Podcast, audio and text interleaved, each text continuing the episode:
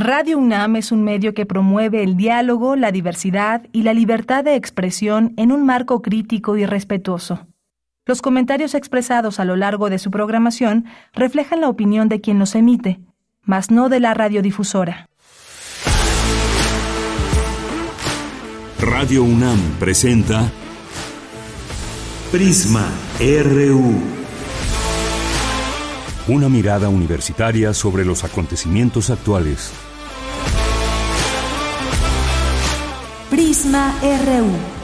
Relatamos al mundo.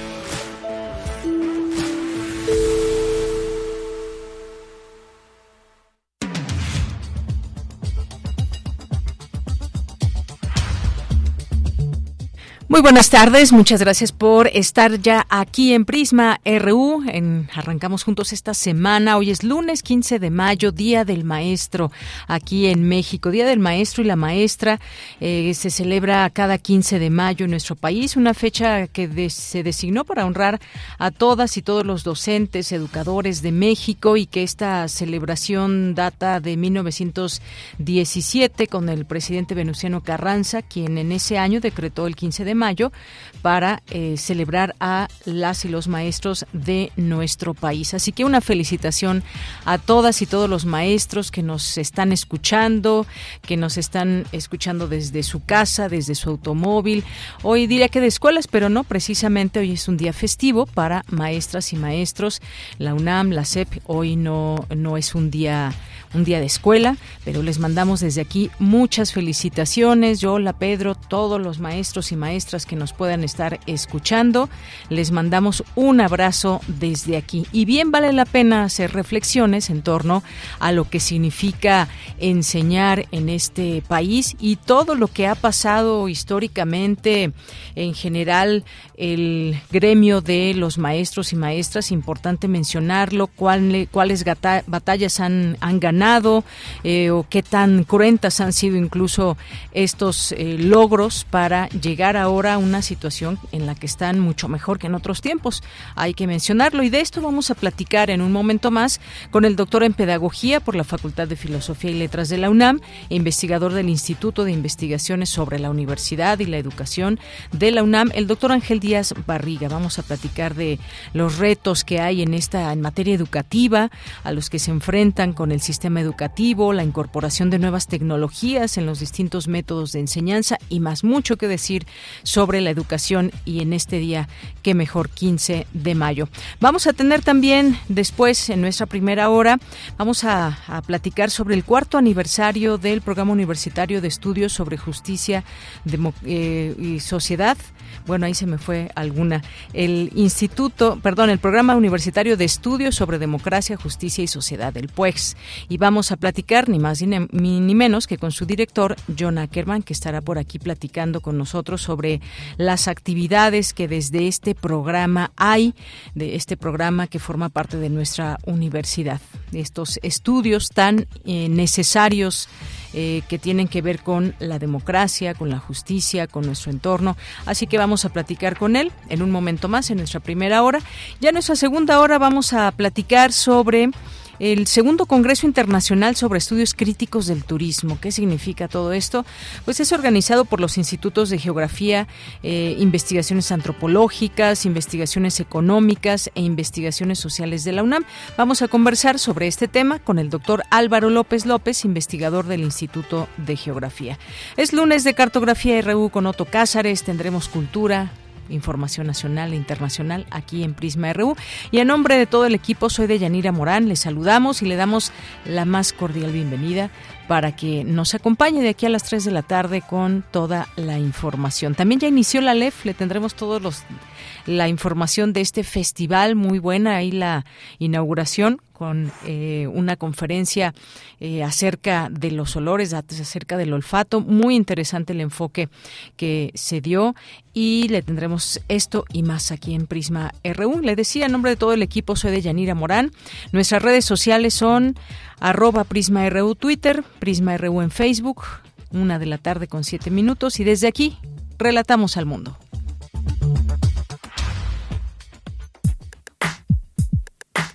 Relatamos al mundo. Relatamos al mundo.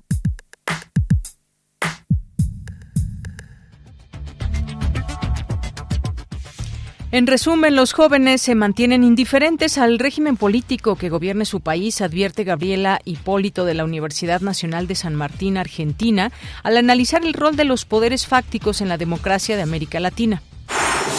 Es indudable, en México estamos ante una crisis hídrica, alerta el coordinador técnico de la red de agua de la UNAM, Fernando González Villarreal. Con el tema de la violencia y la cultura de paz quedó inaugurada la séptima edición de El Aleph, Festival de Arte y Ciencia que se llevará a cabo hasta el 21 de mayo. Jimena de Santiago Alanís, con su canción No me importa, gana la segunda edición del concurso de canción feminista. En la información nacional, el presidente Andrés Manuel López Obrador anunció un incremento salarial del 8.2% a trabajadores de la educación. El CENTE, el Sindicato Nacional de Trabajadores de la Educación, aseguró al titular del Ejecutivo que podrá contar con el apoyo de todos los maestros a la cuarta transformación hasta su último día de gobierno. Por su parte, la secretaria de Educación Pública, Leticia Ramírez, reconoció la labor de más de dos millones de maestras. Afirmó que la tarea docente de impartir educación es un proceso que transforma a la propia humanidad. Asegura el embajador Ken Salazar que México ha sido un socio crucial de Estados Unidos para abordar los flujos migratorios sin precedentes y para encontrar vías regulares para la movilidad internacional. Y en la información internacional, Turquía se prepara para una segunda vuelta tras no superar 50% de los votos. El presidente Recep Tayyip Erdogan alcanzó 49.5% de los sufragios frente al 44.9% del opositor Kemal Kılıçdaroğlu. Hoy en la UNAM, ¿qué hacer? ¿Qué escuchar? ¿Y a dónde ir?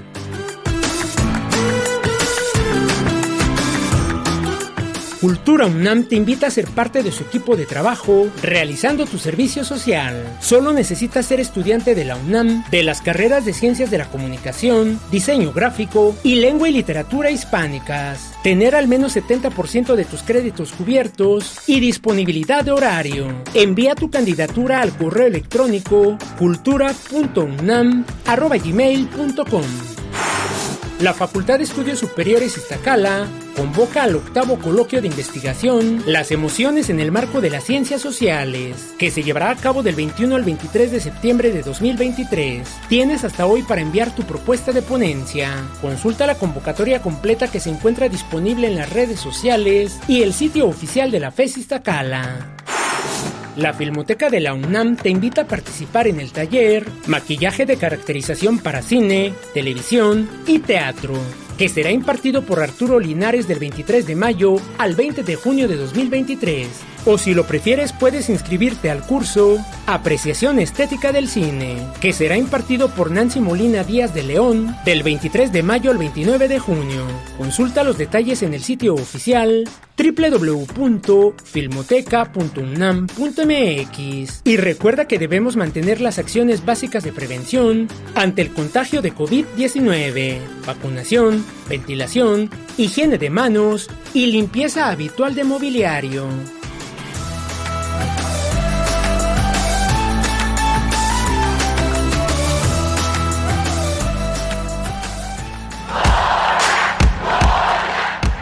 Campus RU.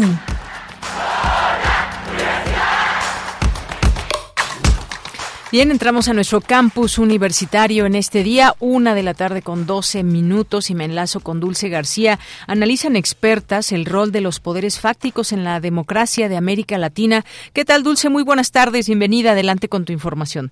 Así es, Deyanira. Muy buenas tardes a ti al auditorio. Deyanira, el rol de los poderes fácticos y las estrategias de simulación en la democracia afectan el desarrollo político de América Latina, por lo que la construcción de la democracia con dichos poderes fácticos tiene que ser repensada.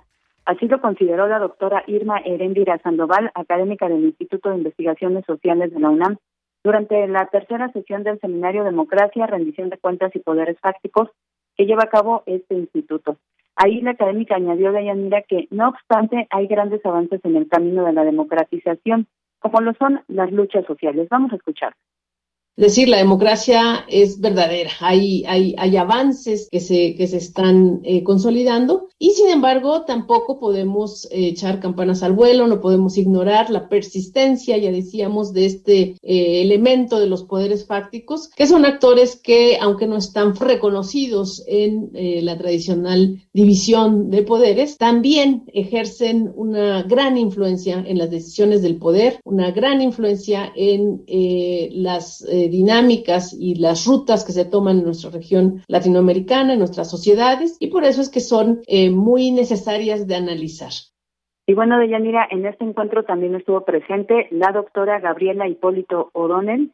Ella es académica de la Universidad Nacional de San Martín, Argentina, y dijo que contra todas las predicciones, América Latina goza de la ola más larga de democracia de toda su historia, esto porque viene desde los años 80 pero dijo que existen tendencias de los últimos años que indican que hay problemáticas que ya se deben atender. Vamos a escuchar cuáles son algunas de estas problemáticas.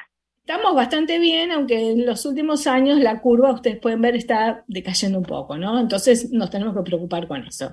Esto es eh, el índice de democracia electoral. Yo hice eh, la curva con México. Ustedes pueden ver que la curva de México por ahí está un poco más retrasada que la de los años 80, pero más, más o menos sigue lo mismo que la tendencia de América Latina. Sin embargo, a pesar de que pareciera que la tendencia decreciente al apoyo a la democracia se ha detenido, tenemos una preocupación importante, ¿no? En donde los ciudadanos piensan que si la democracia es preferible a cualquier otra forma de gobierno, hemos caído por debajo del 50%.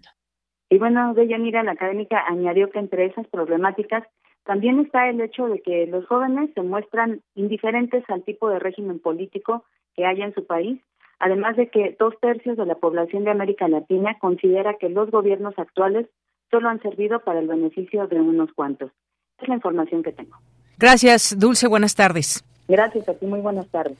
Bien, vamos ahora con mi compañera Virginia Sánchez. Este fin de semana inició la séptima edición de el ALEF, Festival de Arte y Ciencia. ¿Qué tal, Vicky? Muy buenas tardes. Hola, ¿qué tal, Deya? Buenas tardes a ti y al auditorio de Prisma RU. El ALER Festival de Arte y Ciencia es único porque difícilmente se encuentra otro espacio donde se discutan los problemas actuales, desde las ciencias y el arte y las ciencias de la complejidad, por lo que en esta séptima edición se le dedica al análisis de la violencia y la cultura de paz desde el punto de vista científico. Así lo señaló la coordinadora de difusión cultural de la UNAM, Rosa Beltrán, quien junto con Juan Ayala y José Gordon director artístico y curador del festival respectivamente, inauguraron las actividades. Rosa Beltrán destacó los cuatro ejes temáticos que enmarcan el ALER 2023. Escuché. En este festival tenemos cuatro ejes temáticos. Física moderna, es decir, la correlación en el fondo de la naturaleza, el cerebro y la conciencia, la empatía y el problema de cómo imaginar al otro, medicina, salud y armonía del cuerpo colectivo y medio ambiente, es decir, las ciencias de la complejidad. Y para iniciar las actividades del festival se presentó la conferencia magistral El mal tiene un olor inconfundible con la neurocientífica Laura López Mazaraque, quien precisó que fue a partir del olfato que el cerebro comenzó a evolucionar. Asimismo, destacó que el olor tiene poderosas implicaciones y todas están entrelazadas. Escuchemos un pequeño fragmento de esta interesantísima conferencia. No es algo que realmente recordemos como cosas, sino como situaciones, sentimientos, circunstancias. ¿no? Entonces, el olfato es algo evocador, nostálgico, melancólico, nos puede dar relax, nos puede dar felicidad, nos puede hacer llorar en un momento determinado porque olemos algo de una persona que ya no está, nos llama a tener precaución, alerta, puede haber un peligro, dependiendo del olor, nos puede avisar de peligros. El humo, lo ponemos determinados compuestos, por ejemplo, al gas, para que puedan oler y lo podamos percibir de que hay algo que nos huele en ese momento algún peligro. Puede significar hambre, puede significar sed. Y fijaros que también tiene incluso una implicación muy importante en el sabor de todo. El 80%, 75-80% del sabor es olfato y no es gusto. Con el gusto lo único que detectamos es el salado, el dulce, el ácido, el amargo, pero si os tapáis la nariz veis que no sabe apenas a nada, no tiene el sabor de un alimento. Podemos sentir el picante, que también va por el trigémino, a través del tacto, pero no tenemos el sabor de los alimentos. Bueno, pues esto es algo de lo que escuchó en esta conferencia magistral con que inició el ALEP, que se llevará a cabo del 13 al 21 de mayo en 18 sedes y estará conformado por 80 actividades y 109 funciones artísticas. Ya llevamos dos días. Entre las actividades que ya se han presentado de ella fue, la, además de esta conferencia que escuchamos, la conferencia magistral también La Paz Interior y Coherencia Cerebral con el psicólogo Frederick Travis, los conversatorios del terrorismo al horrorismo, la violencia política desde el punto de vista de la víctima con Valerio Rocco, director del Círculo de Bellas Artes de Madrid, así también como eventos de danza, música, teatro y exposiciones, talleres.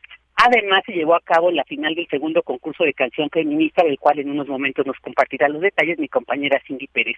Y bueno, a decir, el día de mañana, por ejemplo, se llevará a cabo en el MOAC el conversatorio Voces contra la Violencia, donde participarán la saxofonista María Elena Ríos Ortiz y los cantautores Andrea Echeverry y Rocco Pachucote. La programación completa del festival la pueden consultar en festival festivalelaler.com. Bella, esta es la información. Vicky, muchísimas gracias y buenas tardes. Buenas tardes. Bien, pues sí, ya comenzó el Aleph y les recomendamos este festival, que elijan ustedes las, eh, las conferencias, los eventos más importantes, los parte del programa que se encuentra, ya nos decía ahí una de ellas para mañana, Vicky, para hablar de este tema de la violencia, también desde, pues desde, desde la música, desde la, de la violencia y de la paz sobre todo, cómo se generan también todos estos discursos, qué hay en nuestro entorno, cómo abordar desde distintas ópticas estos estos, temas que pueden abonar a generar una cultura de paz, sin duda muy interesante. Y este arranque que hubo ahí sobre este tema de el olor, el olfato y todo lo que hay en torno y cómo, cómo se pueden dar respuestas o explicaciones desde la ciencia. Cuando decimos algo nos huele mal, ya decía, ya decía eh, la conferencista española, ¿qué tiene que ver cuando decimos esto me huele mal? ¿A qué huele el mal y demás. Bueno, una serie de reflexiones muy interesantes en torno, en torno a este sentido y lo que, lo que desde la ciencia se nos pueden dar como respuestas. Bien, pues vamos ahora justamente con eh, Cindy Pérez Ramírez, porque ya nos tiene estos resultados del segundo concurso de canción feminista. ¿Qué tal, Cindy? Buenas tardes. ¿Qué tal, Deyanira? Muy buenas tardes. Tras la revisión de más de 50 propuestas provenientes de distintos estados de la República Mexicana y de países como Chile, Perú, Argentina, Colombia y España, la Coordinación de Difusión Cultural a través de Casa del Lago UNAM, la Cátedra Rosario Castellanos de Arte y Género, Radio UNAM, Libros UNAM, la Facultad de Música y CIPAM AC a través de Violeta Radio en el marco del ALEP Festival de Arte y Ciencia 2023 anunciaron este fin de semana los resultados del segundo concurso de canción feminista. El primer lugar fue para Jimena de Santiago Alanís con su canción No me importa. La cantautora lleva más de dos décadas de hacer música. En 2006, junto a otras mujeres, inauguró Rimas Femeninas, primer colectivo referente de rap femenino en México. Escuchemos a la ganadora. Para mí el feminismo es un proceso personal súper profundo y súper duro y tal vez ustedes no lo saben, pero yo siempre he rapeado con mucha confianza, pero para cantar hay algo que me pasa en el corazón, en la garganta, que, que me da mucho miedo porque soy muy sensible. Y atreverme a estar aquí y además estar aquí con mujeres tan, tan bondadosas, me siento abrazada y siento que fue mucho más importante para mí de lo que ustedes creen. El segundo lugar fue para la canción La Chinita de Janina Bolognese, pianista clásica y compositora argentina, quien fue docente de piano en la Universidad Nacional de Rosario durante ocho años y actualmente es docente de piano en la Escuela Municipal de Música y en el Instituto Superior del Profesorado de Música, mientras que el tercer lugar fue para Gabriela Bernal Varela con su canción Con Paso Firme, con más de 15 años de trayectoria musical Gabriela ha editado cuatro álbumes y siete sencillos, ha desarrollado diversos géneros musicales como el folk, el rock, el jazz y el alternativo. Actualmente trabaja en lo que define como canción de identidad. De Yanira cabe señalar que en esta segunda edición el jurado estuvo integrado por René Ghost, cantactora bilingüe, Mavi Muñoz Genon, profesora de asignatura en la Facultad de Música de la UNAM y coordinadora académica del Seminario Permanente de Música y Género, y Polet González Orosia, mejor conocida como Hispana o Mamba Negra, compositora coahuilense con más de 10 años de experiencia en la escena del rap mexicano. Este es mi reporte. Gracias, Cindy. Muy buenas tardes. Muy buenas tardes. Bien, pues ahí está este tema y del segundo concurso de la canción feminista donde son convocadas mujeres, personas feministas con identidades eh, sexo, género disidentes, creadoras individuales o colectivas, nacionales o extranjeras. Y bueno, este es el resultado, ya nos contaba Cindy. Vamos ahora con Luis Fernando Jarillo. El presidente Andrés Manuel López Obrador anunció un incremento salarial del 8.2% a trabajadores de la educación. El CENTE aseguró al del Ejecutivo que podrá contar con el apoyo de todos los maestros a la cuarta transformación hasta su último día de gobierno. ¿Qué tal, Luis? Muy buenas tardes. Adelante. Muy buenas tardes, Deyanira, a ti y al auditorio. El presidente Andrés Manuel López Obrador, en el marco de las celebraciones del Día del Maestro y la Maestra, anunció un incremento salarial del 8.2% a los trabajadores de la educación. Dijo que nadie debía ganar menos de 16 mil pesos al mes. Por su parte, Alfonso Cepeda Salas, secretario general del Sindicato Nacional de Trabajadores de la Educación, el CENTE, aseguró al presidente que podrá contar con el apoyo hasta el último día de su gobierno en 2024 de todos los maestros del país para que se haga realidad la cuarta transformación. Vamos a escuchar primero las palabras del presidente. Adelante. En los últimos cinco años, el magisterio ha sido más valorado y más respetado porque tenemos en el presidente de la República un defensor tanto de la escuela pública como de nuestros derechos. También porque la sociedad ha corroborado que nunca titubeamos para cumplirle a la patria, aún en los momentos más difíciles y en las condiciones más adversas. Señor presidente, los maestros sabemos agradecer Nunca dude usted que los cientos y cientos de miles de trabajadores de la educación de México lo apoyarán hasta el último momento para que se haga realidad la cuarta transformación que tanto anhelamos. Deyanira, bueno, estas fueron las palabras de Alfonso Cepeda Salas, el secretario del sindicato, y esto fueron, fue lo que dijo el presidente Andrés Manuel López Obrador. Quiero reiterar el compromiso de seguir mejorando las condiciones salariales y las prestaciones de todos los trabajadores de la educación de nuestro país. Hasta el día de hoy se han basificado más de 800 mil trabajadores de la educación. Este día expreso que de manera retroactiva, es decir, desde enero pasado, eh, aplicará un aumento al sueldo de maestras y maestros y de todos los que laboran en el sector educativo de 8.2% en promedio. Además, ningún maestro ni trabajador de la educación ganará menos de 16 mil pesos mensuales. Por su parte, integrantes de la Coordinadora Nacional de Trabajadoras de la Educación, la CENTE, sección 22, colocaron un plantón frente al Palacio Nacional para exigir basificación, mejoras laborales y derogación de la reforma educativa de 2019 un grupo aproximadamente de 500 profesores llegó a bordo de varios autobuses desde temprana hora al Zócalo Capitalino, instalaron decenas de casas de campaña y bocinas en las inmediaciones de la Plaza de la Constitución, en espera de una respuesta por parte del gobierno federal. Hacia las once y media de la mañana comenzaron las movilizaciones del contingente que partió del metro San Cosme rumbo al Zócalo Capitalino y hace unos minutos bloquearon Avenida Paseo de la Reforma donde llevan casi eh, 45 minutos detenidos. Eh, vamos a escuchar parte de estas movilizaciones. En esta capital les decimos a la ciudadanía que nos escucha que estamos aquí para defender los derechos de toda la sociedad empezando por los derechos de una digna educación para los niños y las niñas de todo el país. Estamos aquí para venir a luchar y a demandar. Queremos decirle a nuestro presidente que el día de hoy nos reciba, porque es su deber de Yanira también se esperan movilizaciones en estados donde la coordinadora tiene más presencia, Oaxaca, Chiapas, Michoacán y Guerrero. Apenas el 1 de mayo, la ACENTE, en el marco del Día del Trabajo, entregó un pliego petitorio a Palacio Nacional que incluye la exigencia de estabilidad laboral para todos los profesores, abrogación de la reforma educativa, de la ley del Instituto de Seguridad y Servicios Sociales de los Trabajadores del Estado, el ISTE, promulgada en 2007, busca un incremento salarial del 100%, destinar el 12% del Producto Interno Bruto, el PIB, a la educación y reinstalar de forma inmediata la mesa de negociación nacional con el magisterio.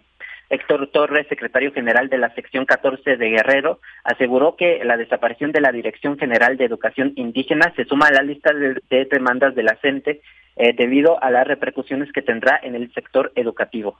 Bueno, de Deyanira, este es mi reporte. Muchas gracias, Luis, y muy buenas tardes. Hasta luego. Gracias. Pues hay un panorama de lo que ha sido este día, este aumento salarial, pero por la otra también estas manifestaciones. Continuamos. Tu opinión es muy importante. Escríbenos al correo electrónico prisma.radiounam@gmail.com. Una con 28 minutos. Ya tenemos en la línea telefónica al doctor Ángel Díaz Barriga, doctor en Pedagogía por la Facultad de Filosofía y Letras de la UNAM, investigador del Instituto de Investigaciones sobre la Universidad y la Educación de la UNAM, eh, profesor, un conocedor de temas en este rubro. Y antes que otra cosa, eh, felicidades también a usted, maestro, profesor, doctor Ángel Díaz Barriga. Eh, buenas tardes, Deyanira. Muchas gracias. Un saludo a usted a su audiencia, eh, también de alguna forma replicar la felicitación a todos los colegas que estamos en esta tarea. Claro que sí, doctor. Pues un día importante para hacer un tanto, quizás un recuento, una valoración de cómo es la situación de las y los maestros o cómo es la situación de la educación. Hay lugares en los que siempre hacen falta maestras y maestros, comunidades que pues siempre requieren de esta figura. Eh, pues cómo, cómo vio de entrada este aumento que se da a los maestros eh, doctor Ángel Díaz Barriga, para posteriormente ir platicando de cuáles han sido esas batallas que históricamente han ganado las y los maestros en nuestro país. Eh, mire, el aumento vuelve a ser un aumento diferenciado como ha sido en este sexenio, este para eh, los maestros que ganan menos de 16 mil pesos para buscar, para, para los servidores educativos porque no solamente es para maestros este, que están por debajo de los 16 mil pesos lograr un salario de este tipo. Eh, yo pienso que no solamente los maestros están enfrentando un tema salarial ciertamente importante, ciertamente ha sido uno de los temas, digamos, de mayor de mayor preocupación, digamos, tanto de la parte, en, en el caso de referirnos al caso de profesores de educación básica, docentes de educación básica, maestros y maestras, este eh, ha sido como uno de los temas más eh, más más críticos. No solamente es eso, es el reconocimiento también de sus derechos laborales, las organizaciones gremiales, en particular la Coordinadora Nacional de Trabajadores de la Educación, que tiene un conjunto de demandas que considera que no quedaron satisfechas con las modificaciones que se hicieron al tercero constitucional en este en la reforma de 2019 que hizo este sexenio. Más allá de que hay que reconocer que en este sexenio se ha avanzado hacia impulsar un reconocimiento social de la profesión y no este estar en, un, en, en una especie de hostigamiento que inició este, desde el gobierno de Salinas de Gortari y que se acentuó terriblemente en el gobierno del presidente de la Peña, del presidente Peña Nieto, perdón. Bien, eh, doctor, en este sentido, y si ven, nos vamos unos años atrás, quizás algunas décadas, ¿cómo era esta situación en los años 70, 80? La educación básica era pues muy mal pagada, eh, comenzaba también a haber estos grupos disidentes que eh, pedían o exigían derechos que no se tenían, los salarios eran, eran bastante bajos y al día de hoy se habla de esta cantidad de los 16 mil pesos ¿Cómo, cómo ha mejorado, digamos, si estamos centrándonos justamente en eh, los maestros que pertenecen al Sindicato Nacional de Trabajadores de la Educación, que ha habido también en su eh, la coordinadora, que es la parte disidente? ¿Cómo, cómo podemos o qué podemos decir de todos estos años, décadas que se ha ganado? Antes eran mucho más bajos aún estos salarios, tiene que ver con, eh, pues también generar recursos para estas áreas tan importantes, porque es la educación básica, a final de cuentas, si estamos hablando de maestros o incluso eh, de educación básica o de secundaria. ¿Qué nos puede decir? Sí, bueno, este primero, eh, ciertamente recordar que estamos ahorita hablando de profesores de educación o docentes de educación básica, ¿no? Este, porque también habría en algún momento que analizar el caso de los docentes de educación superior, sobre todo de la cantidad de docentes que son de asignatura en el caso de la educación superior. que yo pienso que ahí también el Estado mexicano tiene un, un reto enorme frente a su responsabilidad social con ellos. Este, ¿qué decir? Este, el, si hacemos un repaso, un recuento muy rápido de lo que ha sido la historia del magisterio en México, podríamos decir que por una parte la conformación del Estado mexicano postrevolucionario, de alguna manera, sobre todo cuando se eh, fortaleció, se estableció el PRI como partido oficial, se consideró que tenía que tener brazos, y uno de estos brazos era el Sindicato Nacional de Trabajadores, no el único, la Confederación de Trabajadores de México, etcétera, fueron parte de todos estos brazos y evidentemente esto esto va siendo crisis permanentemente en el caso del sector educativo. Al tener eh, como lo hubo por muchos años un sindicato y de hecho lo existe formalmente solo existe eh, el sindicato nacional de trabajadores de la educación aunque en algunas entidades federativas también existe un sindicato estatal pero esto es este otro asunto. Y el sindicato es una un, una organización y también una burocracia de lucha. Y esto hay que reconocerlo. Este, esto ha llevado a que los trabajadores de la educación también se organicen en, en, estructuras donde demandan mayor autonomía sindical.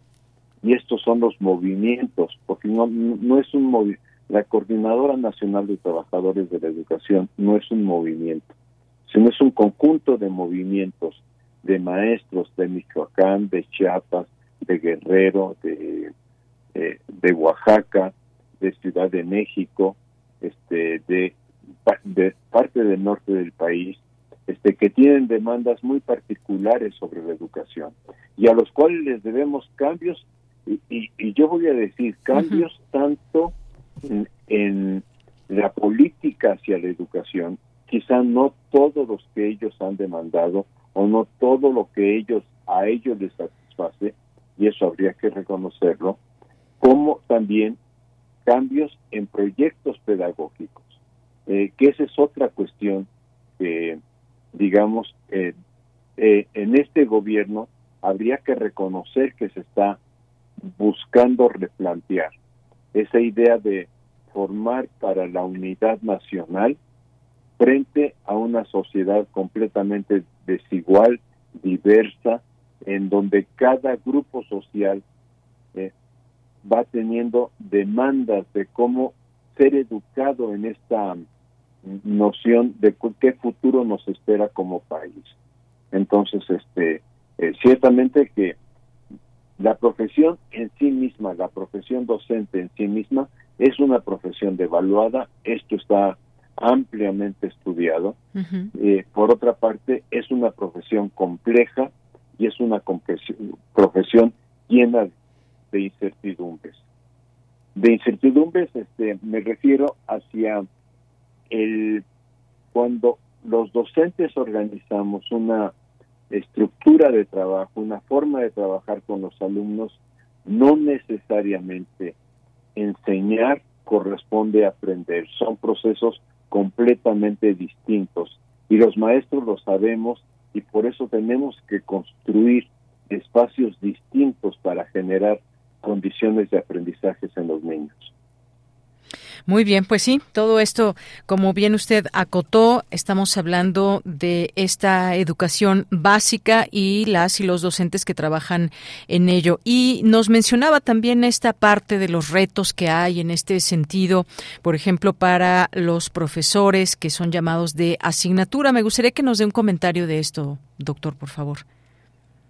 Este, en el caso de las instituciones de educación superior, eh, tenemos una complejidad que podríamos decir muy específica de cada una de nosotras, porque este, las profesiones, eh, trabajamos, enseñamos, formamos en muy diversas profesiones, pero las profesiones en su conjunto no son, no son un tono homogéneo, sino más bien nos estamos refiriendo a distintos grupos profesionales que tienen formas de pensamiento, formas de trabajo, formas de ingreso laboral muy distintos en cada una de ellas.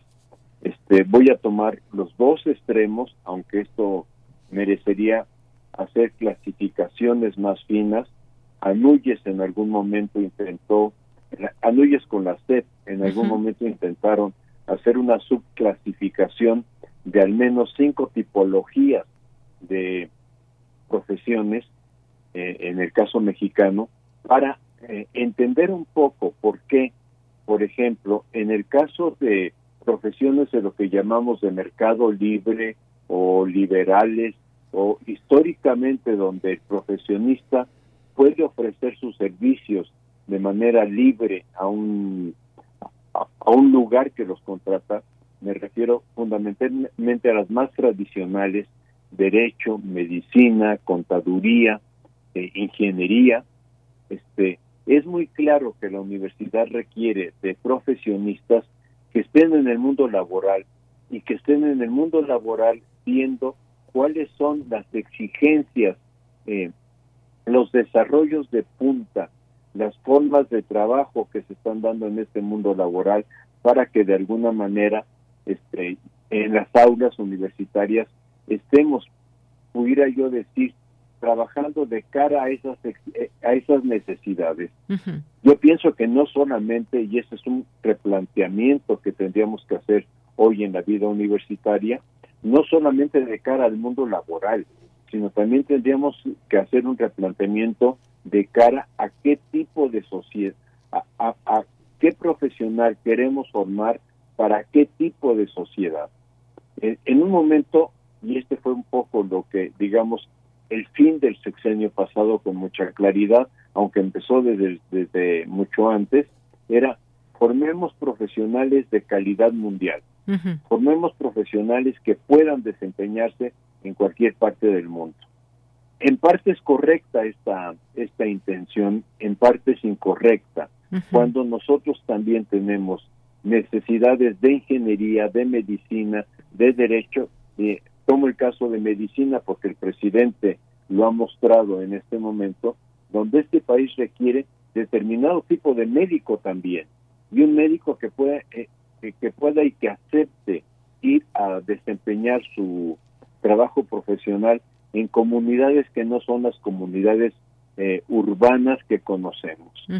Este, por otra parte tenemos lo que podemos denominar así, tomando en el otro extremo, las profesiones académicas. O sea, aquellas profesiones, voy a tomar quizá como excelencia probablemente la filosofía, la literatura, las matemáticas, la física, donde este, nos enfrentamos frente a mercados ocupacionales eh, y, uno lo puede ver en las ofertas de trabajo que no dice este tal empresa demanda un filósofo o tal empresa demanda un físico. Entonces, estas profesiones de alguna manera este, tienen y tendemos a atender plantas académicas con un mayor número de personal, eh, sea de tiempo completo o sea de asignatura, porque los de asignatura se van llenando de horas de trabajo en distintas instituciones para tener un salario digno. Entonces, ahí tenemos este la complejidad, digamos, laboral de la profesión. Yo no quisiera limitarme solamente a la complejidad laboral de la profesión, que es relevante y que hay que analizarla y hay que ver cómo, cómo se está encarando en este país. Yo pienso que en este caso, en este sexenio en particular, si se hace un balance, se ha atendido mucho más el caso de la educación básica y se ha dejado muy al margen, muy al margen el tema de la docencia en la educación superior. No quiero decir que no haya una atención hacia el estudiantado de la educación superior. Tampoco quiero decir, eh, que sería muy claro en el sistema de becas, por ejemplo, este, eh, para las instituciones de educación pública o para estudiantes de instituciones de educación pública. Pero sí lo que veo que no estamos analizando los docentes en el caso de la educación superior es cómo vinculamos esta necesidad de una actualización y una formación en saberes fundamentales de la profesión frente a saberes, por una parte que exige el mercado ocupacional en su caso cuando lo hay, y por otra parte aún de cara a los que exige el mercado ocupacional frente a la necesidad de qué, qué, qué país queremos contribuir a desarrollar, hacia qué economía queremos que nuestro país vaya conformándose y de alguna forma también hasta dónde nuestros egresados profesionales pueden entender y formarse en las necesidades sociales que tiene este mundo, e, este, este México complejo y diverso eh, actual. Me refiero, por ejemplo, un contador no puede atender las necesidades de una mm, pequeña empresa familiar, este, las necesidades contables, las necesidades de apoyo para un proyecto de crecimiento, de desarrollo, etcétera. este, a veces nos quedamos viendo en el caso de la formación las grandes empresas como los grandes eh, definitores de contratos. Y nos queda muy pendiente analizar, bueno, pero ¿cómo se puede contribuir al desarrollo económico del país? Muchas profesiones tienen esta vocación directamente. En el caso mexicano, diría, por ejemplo, la agronomía es muy claro que tiene esta vocación, la medicina veterinaria, sobre todo cuando es ah, orientada eh, en este momento también a la necesidad de pequeñas especies como acompañantes de familia, pero también a las necesidades este, que tiene este país de producción ganadera como producción este, de carne animal para consumo humano. Muy bien. Y así podríamos, tendríamos que ir haciendo un recorrido de cada una de las profesiones. Claro. Quizá el otro elemento que tenemos, ahí sí, tanto los de educación básica como los de educación superior, eh, trabajar, es, este, nos estamos enfrentando a una manera de ser niño y joven muy distinta a la que se conocía, muy diferente a la que viene en los libros de psicología, de desarrollo infantil, de desarrollo de la juventud, etcétera. Hoy tenemos nuevas juventudes, nuevas formas de ser juventud, nuevas infancias, nuevos retos frente al desarrollo de estas infancias. Este, ciertamente la e, evitar las adicciones es uno de ellos, pero no es el único. Y ciertamente que en este punto este México no está tomando en serio la tarea que nos correspondería. Que no solamente voy a decir atender el problema laboral, es importante, es fundamental, pero también problema del trabajo pedagógico de los docentes que estamos obligados a realizar. Muy bien, doctor. Pues muchas gracias. Son varios ámbitos que se nos quedan ahí pendientes. Esto hablando de los cambios también, cómo pues nos hemos tenido que incorporar a las nuevas tecnologías, pero ya lo seguiremos platicando en otro momento. Por lo pronto, muchas gracias, doctor. Gracias por esta entrevista. Como ve, el tema es inmenso. Inmenso, así es. Gracias y lo, lo entrevistaremos pronto si usted nos los permite. Con todo gusto, de Yanira. Un saludo a, usted y a su audiencia. Gracias. Recibe un abrazo, doctor Ángel Díaz Barriga, doctor en Pedagogía por la Facultad de Filosofía y Letras de la UNAM, investigador del Instituto de Investigaciones sobre la Universidad y la Educación de la UNAM. Tu opinión es muy importante Escríbenos al correo electrónico prisma.radiounam@gmail.com. Bueno, pasemos a nuestro siguiente tema. Ya está el doctor John Ackerman, quien es director del Programa Universitario de Estudios sobre Democracia, Justicia y Sociedad, del PUEX, porque pues cumple hoy cuatro años el PUEX ya. Y bueno, John Ackerman, investigador del Instituto de Investigaciones Jurídicas y además también profesor. Muchas felicitaciones por este día, John. Muchas gracias, querida Yanía. Aquí estamos en la torre de Tlatelolco. No todos lo la conocen como de la UNAM, pero sí, aquí el Centro Cultural Tlatelolco y la torre, esa antigua torre de Relaciones Exteriores, aquí en la Plaza de las Tres Culturas, es de la UNAM y nosotros tenemos el privilegio de ocupar este un pequeño rincón aquí en el, el piso 13 de la Oye, qué buena vista se ve desde ahí, ¿no?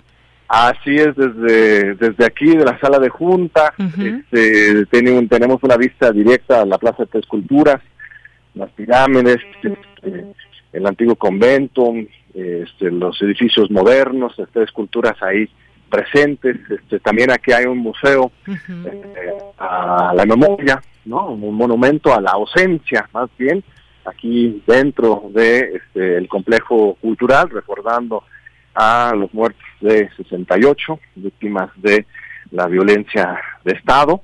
Y este y aquí estamos aquí estamos este impulsando este proyecto tan importante que para mí es un enorme honor este servir a la a la nación a la UNAM desde este programa Universitario de Estudios sobre Democracia Justicia y Sociedad que lo que hemos logrado en estos cuatro años es realmente eh, sorprendente emocionante porque sobre todo lo que yo señalaría es la integración de un equipo de trabajo de jóvenes joven y yo soy por mucho, hay un par de otros viejitos como yo que estamos aquí, pero 90% de los que colaboran en el PUEX, este, pues están en sus 20, en sus 30, están haciendo un trabajo de investigación, de extensión, este, de actividades culturales, este, de debates, de diálogos, eh, libros, eh, que realmente este, no se para nunca la actividad de aquí. Tú sabes, por ejemplo, nosotros creamos el nuevo periódico de los estudiantes de la UNAM, se llama Goya. Goya. Eh, este, nosotros no teníamos en la UNAM un periódico como tal para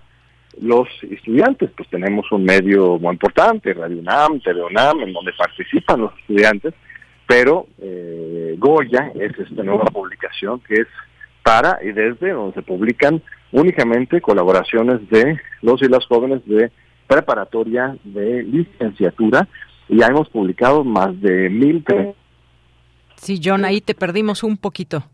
A ver, vamos a retomar esta comunicación. Ahí como que perdimos a John Ackerman que nos está platicando de este programa universitario de estudios sobre democracia, justicia y sociedad. Pues nos hablabas de esta, de esta iniciativa de los jóvenes y todo lo que engloba también el periódico Goya.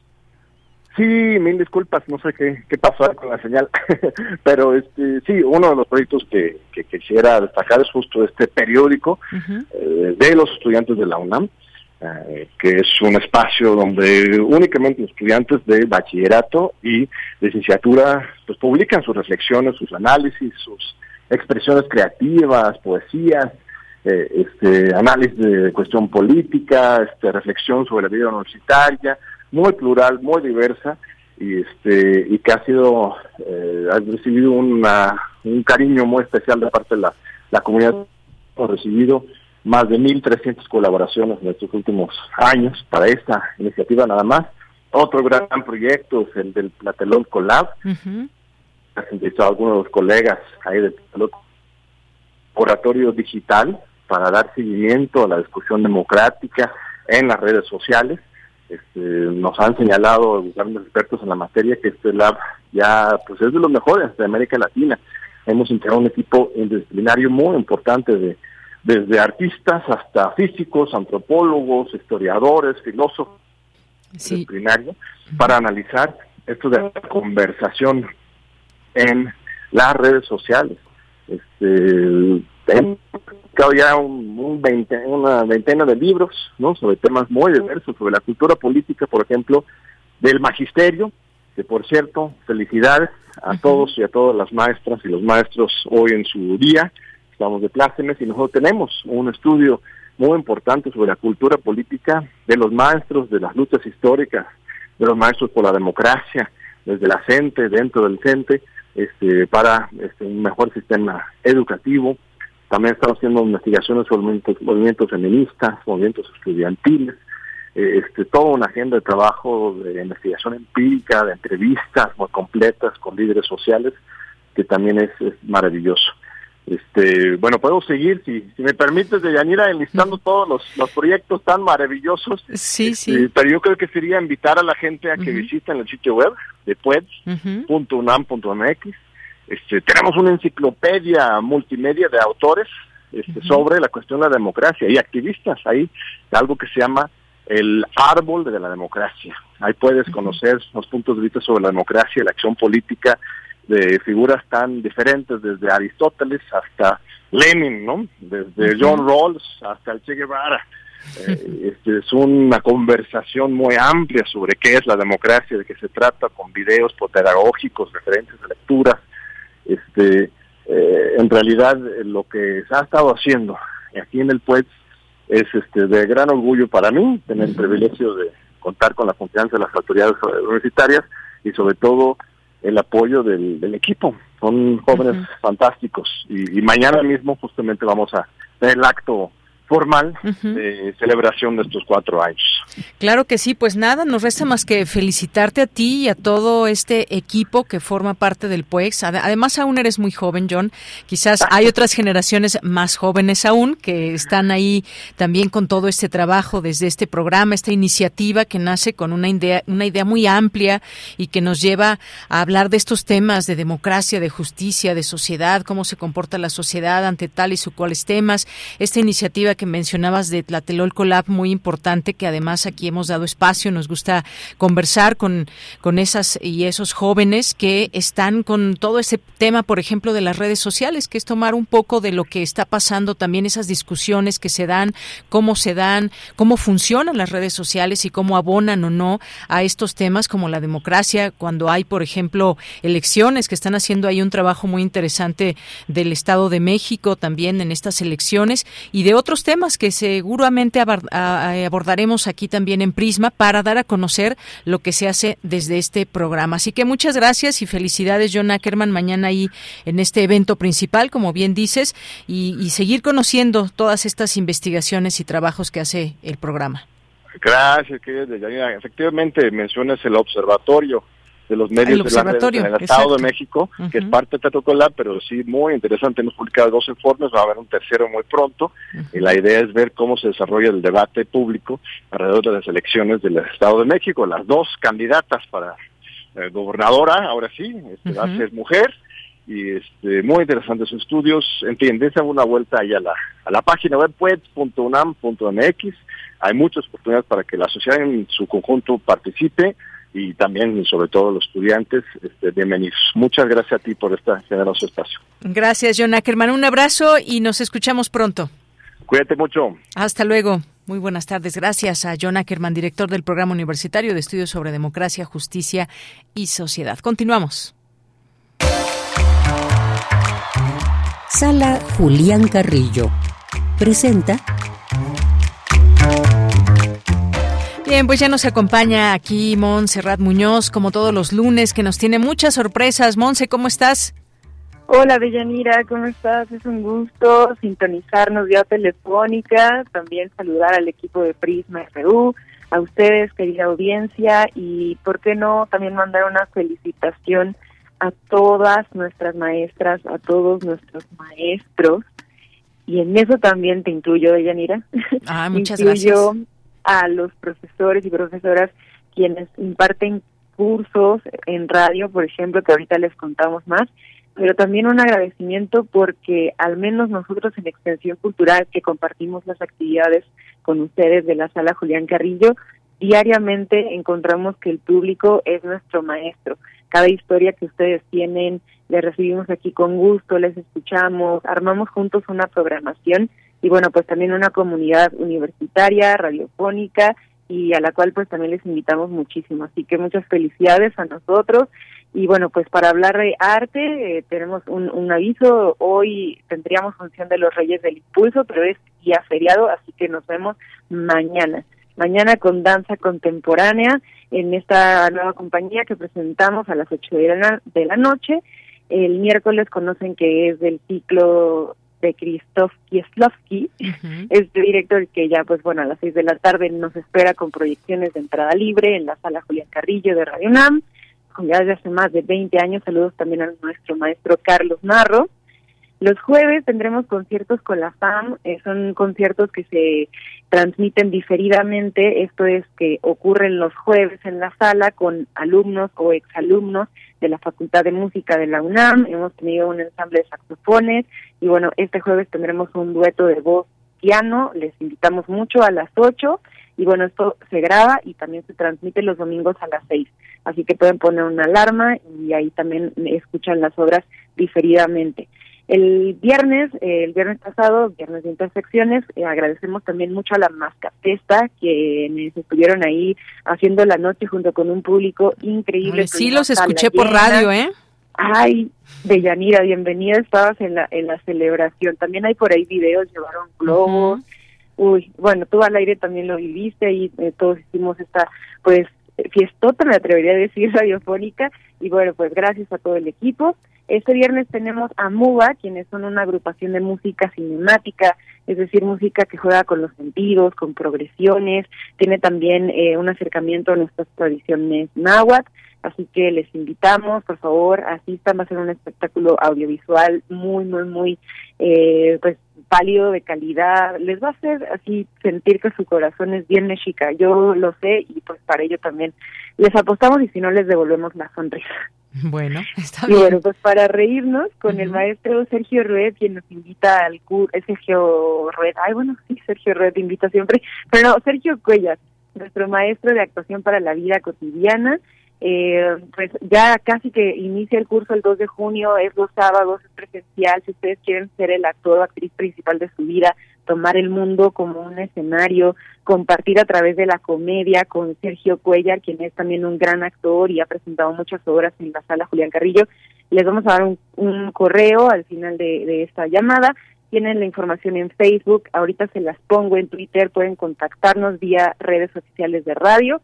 Y también nuestro otro curso que está vigente es el de Voz tu Voz con Elena de Aro, maestrazo también, quienes, bueno, pues hacemos un, un grupo de, de 10 personas en línea y a través de estas sesiones vía Zoom vamos leyendo guiones, vamos eh, adaptando poemas, vemos cuáles son sus inquietudes para trabajar con el cuerpo, con la voz, si siempre han querido pues ser eh, iniciados en la locución o si ya son expertos, créanme que la maestra maneja muy bien estos grupos y bueno, esa es una convivencia también muy pertinente y muy valiosa para nuestra comunidad. Entonces, les invitamos, cualquier duda ahí también mándenos mensaje en la sala Julián Carrillo y de Yanira, de nuevo felicidades y muchas gracias por este espacio siempre como los lunes de luna.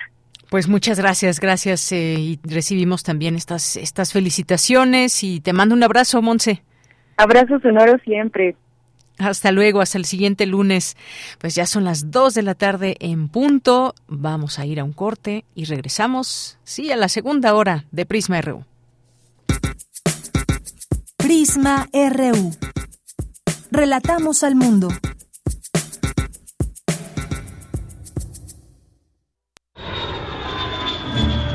...46 emisoras de 17 países de Europa, América y África esa es la red de Mundofonías, música para descubrir el mundo.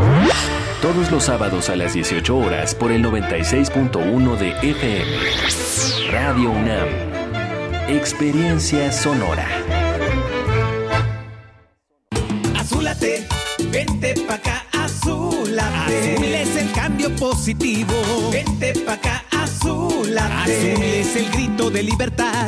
Vente pa' acá, azúlate. No te quedes de brazos cruzados. Vente pa' acá, azúlate. El cambio es acción nacional. El cambio es ahora. Pues ya no hay más tiempo. Pero contigo podemos hacerlo. Le llegó la hora. Fuerte. Libertad, libertad. Azúlate. PAN. Si ves un incendio forestal, repórtalo. Al 800-737-0000 o al 911. Ya sea en el campo o en carretera, no arrojes cerillos o cigarros encendidos. Evita hacer fogatas en zonas forestales. Si haces una quema agropecuaria, avisa a tu municipio y recuerda que debes hacer uso de la norma oficial mexicana 015, que señala, revisa que no haya mucho viento, ni quemes a mediodía, verifica que no existan incendios o quemas en predios cercanos. Avisa a vecinos de los terrenos. Prevenir es más fácil. Comisión Nacional Forestal. ¿Has escuchado en Radio UNAM los programas con temática de género? ¿Quién inventó los sexos? El sexo es una categoría. Y de pronto empieza a ver los dogmas. ¿Por qué se mueren las mujeres por el hecho solo de ser mujeres? Volteame a ver, yo también soy mujer. Te invitamos a compartir tu opinión acerca de los programas que transmitimos en Radio UNAM con temática de género. Pueden participar mujeres, hombres y personas de género no binario para integrarse en un grupo de discusión a celebrarse en línea en próximos días.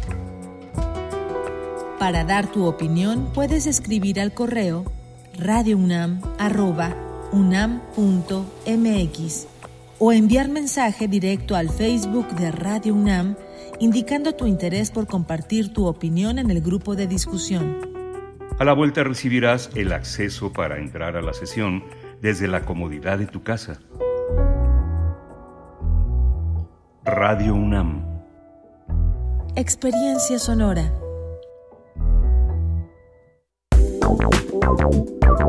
Queremos escuchar tu voz. Síguenos en nuestras redes sociales. En Facebook como Prisma RU y en Twitter como arroba PrismaRU.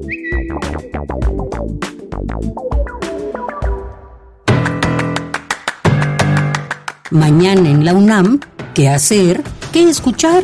¿Y a dónde ir?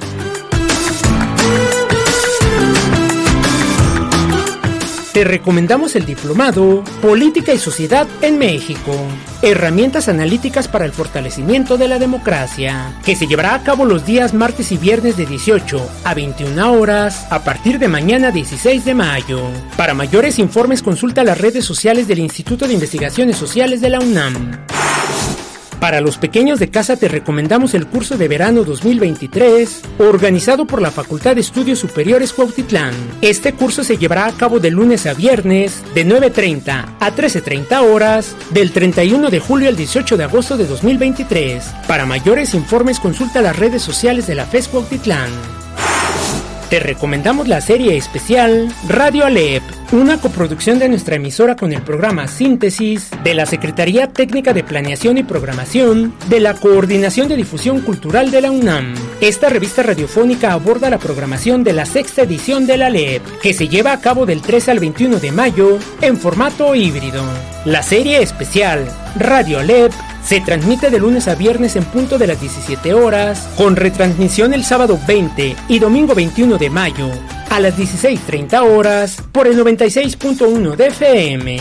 Y recuerda, el uso de cubrebocas en la UNAM ya es opcional, pero debemos considerar el bienestar colectivo de manera responsable. Para Prisma RU, Daniel Olivares Aranda.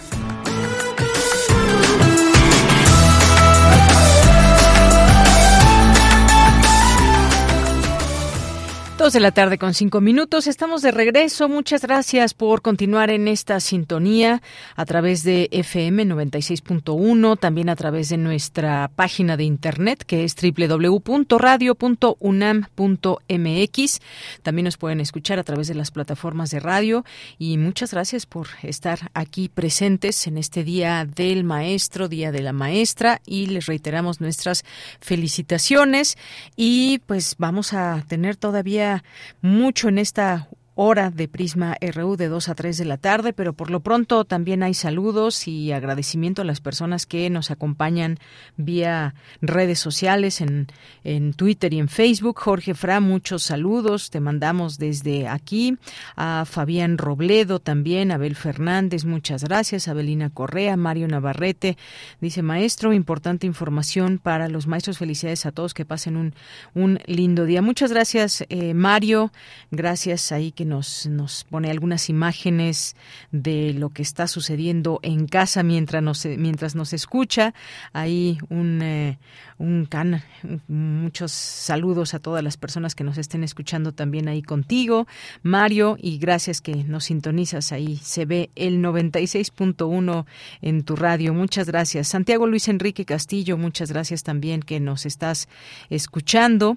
Eduardo Mendoza también, muchas gracias eh, que nos sintonizas en este día lunes. A nuestras amigas y amigos de Casa del Lago también, como siempre, muchas gracias. David Castillo Pérez también dice, por poquito ya estoy aquí. Hola y muy buenas tardes a todos. Gracias, David. Te mandamos también saludos. Rosario Durán Martínez, enseñar es dejar huella en la vida de una persona. Feliz día del maestro. Gracias, Rosario. Un abrazo también para ti. Jorge Morán Guzmán nos dice un gran inicio de semana para ti, de Yanira, equipo de Prisma, Radio e Internautas. Un agradecimiento para todos los maestros y maestras en su día, más también para padres, madres, tutores que son maestros, pues educar es un acto fundamental. Muchos animales lo hacen. Gracias, eh, Jorge, y te mandamos también desde aquí un gran abrazo. Sabemos también de tu actividad a través de en la docencia, así que muchas felicidades a ti como maestro también. Eh, gracias a Elena, a Otto Cázares también, que le mandamos una, una felicitación, también maestro Otto Cázares, que soñar, soñar es eh, soñar que se están dando eh, clase, imaginación, juicio y desvelo. Día del Maestro, la cartografía de hoy de Otto Cázares, no se la pierdan en un momento más.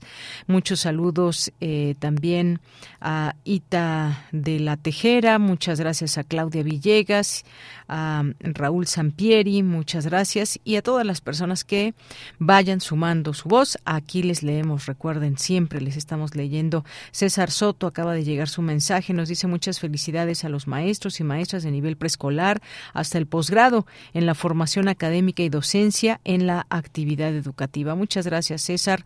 Carmen Valencia también aquí presente, Marco Fernández, muchas gracias. Eh, Martelena Valencia que nos dice gracias a todos los maestros de, mi, de, de vida.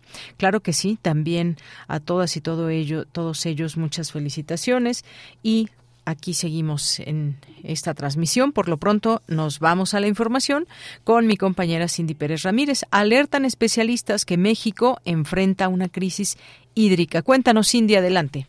Deyanira, es un gusto saludarte. Muy buenas tardes. En México nos enfrentamos a una situación crítica en cuanto al agua. El 60% de nuestros cuerpos de agua está contaminado en diversos grados, mientras que 157 acuíferos están sobreexplotados. Además, la mitad de nuestro territorio ha perdido su cobertura vegetal original. Estos problemas, sumados al cambio climático, plantean una amenaza seria para nuestro sistema hidrológico, según advirtió Fernando González Villarreal en la conferencia Perspectivas del Agua en México hídrica organizada por el Seminario Universitario de la Cuestión Social, el coordinador técnico de la Red del Agua UNAM, así como director del Centro Regional de Seguridad Hídrica bajo los auspicios de la UNESCO, hizo hincapié en que el 71% de nuestro territorio enfrenta una alta o muy alta presión hídrica, lo cual significa que ya no podemos satisfacer nuevas demandas de agua. Además, 106 municipios son altamente vulnerables a las sequías. Ante esta realidad, González Villarreal señaló la necesidad de un cambio de paradigma y la transición hacia la búsqueda de la seguridad hídrica. Esto implica garantizar el acceso a agua potable en cantidad y calidad a un precio justo, asegurar recursos hídricos para los ecosistemas, promover un suministro adecuado para actividades productivas e incluso hacer frente a fenómenos climáticos extremos. El experto subrayó que en nuestro país el 72% de las lluvias se concentra en solo cuatro meses, de junio a septiembre. Además, hay una gran variabilidad hidrológica, ya que la acumulación de agua por lluvia en Mexicali sería de 5 centímetros en promedio, mientras que cerca de Tabasco alcanzaría los 4 metros de profundidad. Esta disparidad en la disponibilidad del vital líquido plantea desafíos significativos. En México, solo el 23% de la población se encuentra en áreas con acceso a agua, donde la actividad económica es menor. En contraste, el 77% restante vive en regiones con escasez de agua, según detalló el experto, quien es el primer director general de la Comisión Nacional del Agua y presidente fundador del Instituto Mexicano de Tecnología del Agua. Hasta aquí la información. Muy buenas tardes. Gracias, gracias Cindy, gracias por esta información. También agradecemos a Jorge Fra que nos dice felicidades a todas las maestras y los maestros que han procurado darnos una mejor educación. Gracias Jorge. Nos vamos ahora a la información internacional a través de Radio Francia. Relatamos al mundo. Relatamos al mundo.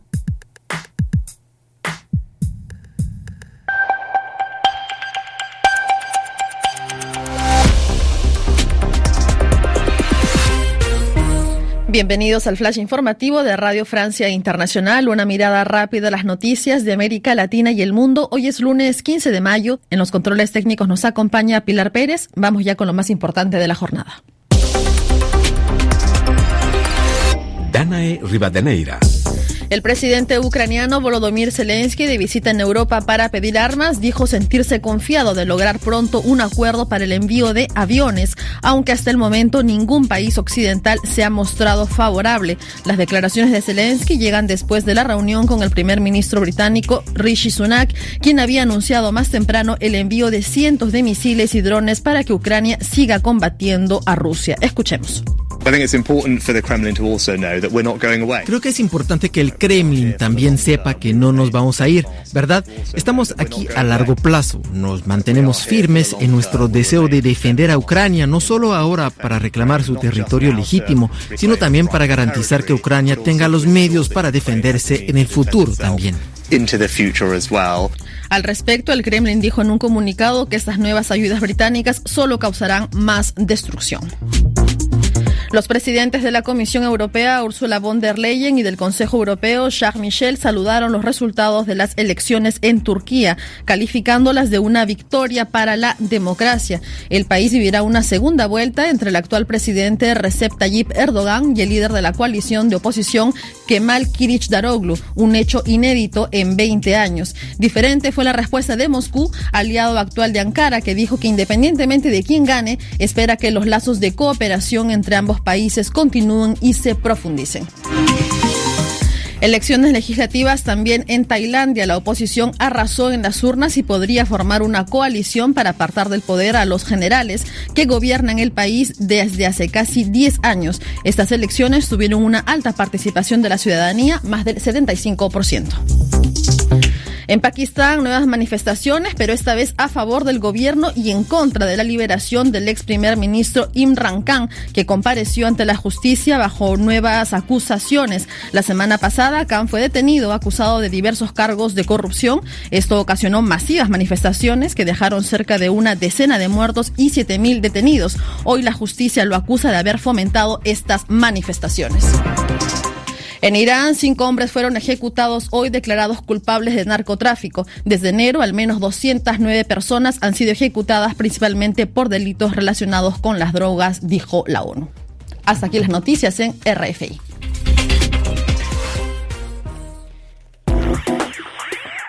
Queremos escuchar tu voz. Síguenos en nuestras redes sociales. En Facebook como Prisma RU y en Twitter como arroba PrismaRU. Bien, y del 16 al 19 de mayo se llevará a cabo el segundo Congreso Internacional sobre Estudios Críticos del Turismo, organizado por los Institutos de Geografía, Investigaciones Antropológicas, Investigaciones Económicas, Investigaciones Sociales de la UNAM. Este Congreso tiene como objetivo contribuir desde una perspectiva crítica a la reflexión sobre las tendencias contemporáneas del turismo, una de las líneas de investigación que se desarrollan en el Instituto de Geografía, los efectos que causa en la sociedad, en el medio ambiente, en la economía, economía y en la cultura. Para ello tenemos como invitado al doctor Álvaro López López, quien es investigador del Instituto de Geografía. Doctor, bienvenido, muy buenas tardes. Muy buenas tardes, muchas gracias por la invitación. Pues gracias a usted por eh, recibir y aceptar esta, esta entrevista. Cuéntenos, por favor, sobre este Congreso Internacional sobre Estudios Críticos del Turismo. ¿Cuáles son estas distintas eh, temáticas que se van a abordar? Sí, pues como bien lo dijiste, pues ya las fechas del 16 al 19 de mayo, es decir, pues ya mañana iniciamos desde las nueve y media la inauguración y son básicamente 11 temáticas, entre las que tenemos el abordaje de cuestiones de patrimonio cultural, sobre la cuestión de la desigualdad social, la movilidad y el turismo, sobre las otredades, grupos indígenas, grupos eh, identificados como de la diversidad sexual, la cuestión del turismo que ocurrió en la etapa post, qué, qué es lo que está sucediendo en la etapa post-COVID, eh, cuestiones de impactos territoriales, el medio ambiente, la ecología política, eh, las afectaciones a los eh, animales en torno a ambientes eh, turísticos, cuestiones políticas y de Estado, y cuestiones sobre estudios, epistemologías, en fin. son varios temas, todos ellos muy interesantes. Efectivamente, y, quizás cuando hablamos o cuando escuchamos hablar, ¿qué tiene que ver el turismo con toda, eh, por ejemplo, con esta parte que usted mencionaba durante la COVID-19, durante esta pandemia? ¿Qué fue lo que sucedió con el turismo? O si hablamos de turismo y patrimonio cultural, por ejemplo, también qué tan importante es todo esto. O cuando hablamos ahora mucho, doctor, de el turismo y el medio ambiente y nos preguntamos, ¿quién se beneficia del turismo? ¿Por qué es tan necesaria su discusión con estos distintos enfoques. ¿Cómo vemos desde México el estudio del turismo? ¿Cómo acercarnos también a todas estas temáticas que a veces incluso pueden volverse problemáticas?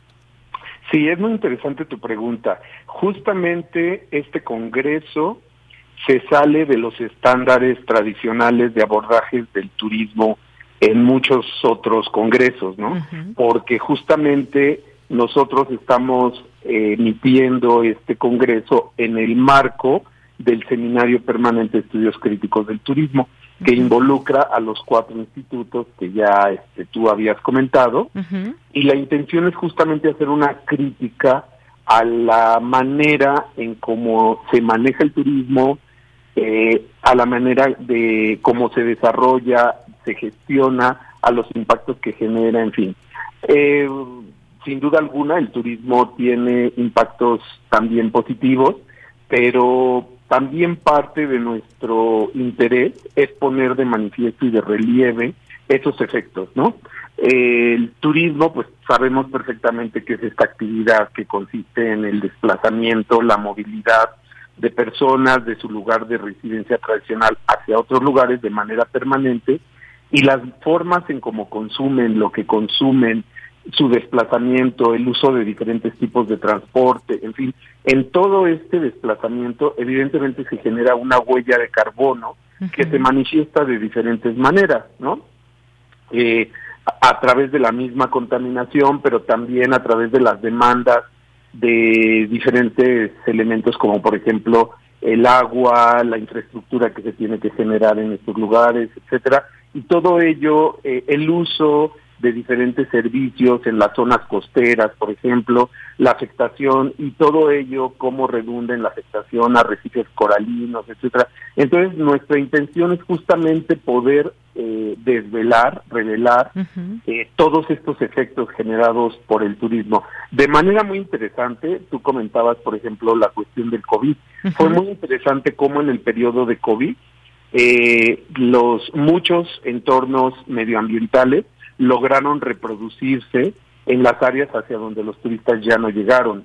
Muchos animales empezaron a salir, se empezaron a mm. reproducir con facilidad y eso pone de manifiesto los efectos que el turismo genera. Entonces, muchos de estos aspectos son los que queremos abordar en este Congreso.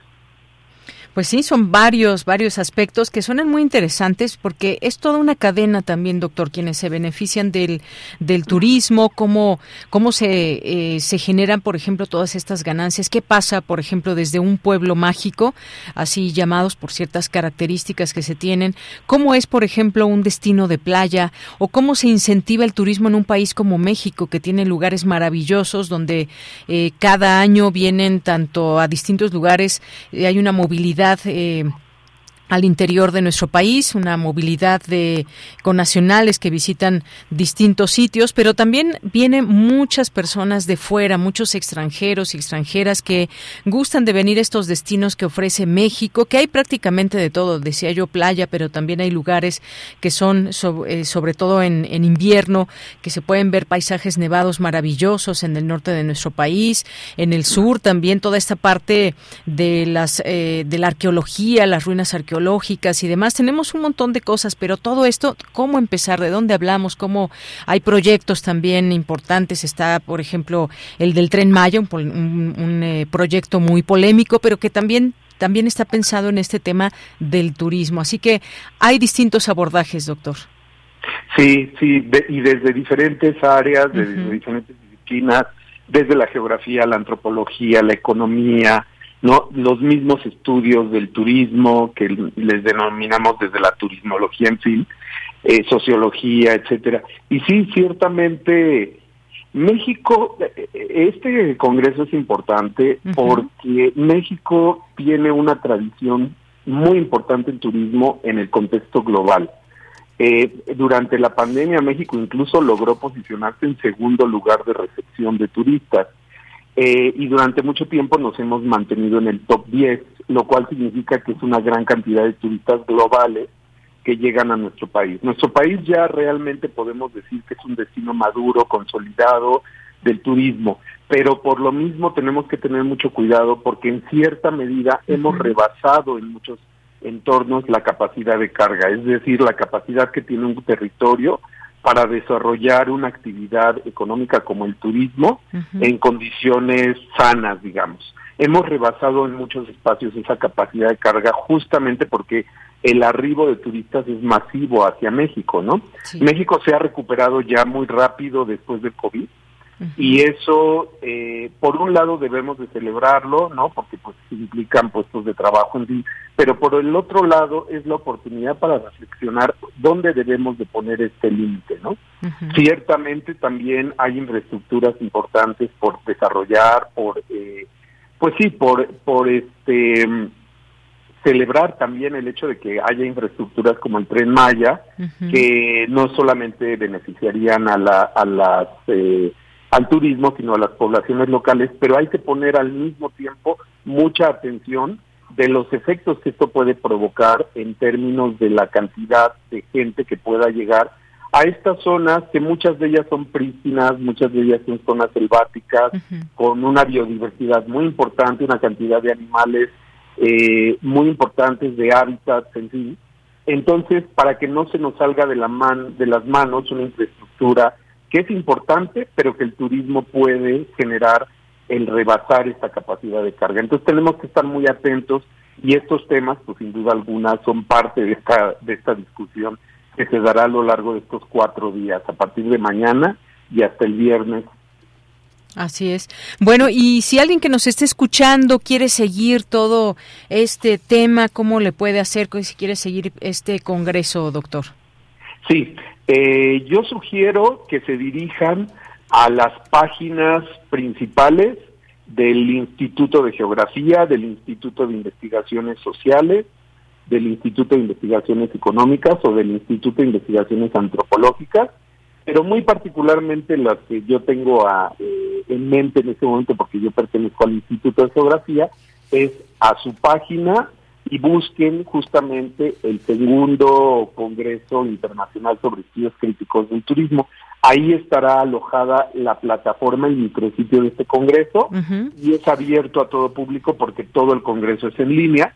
Entonces simplemente hay que dirigirse, digamos, a la transmisión en vivo y dar clic al evento que en ese momento se está llevando a cabo y todo mundo será redireccionado a plataformas de YouTube de la UNAM desde donde con toda libertad podrán observar el Congreso, podrán mandar sus preguntas, comentarios y además tenemos tres conferencistas magistrales del más alto nivel eh, internacional.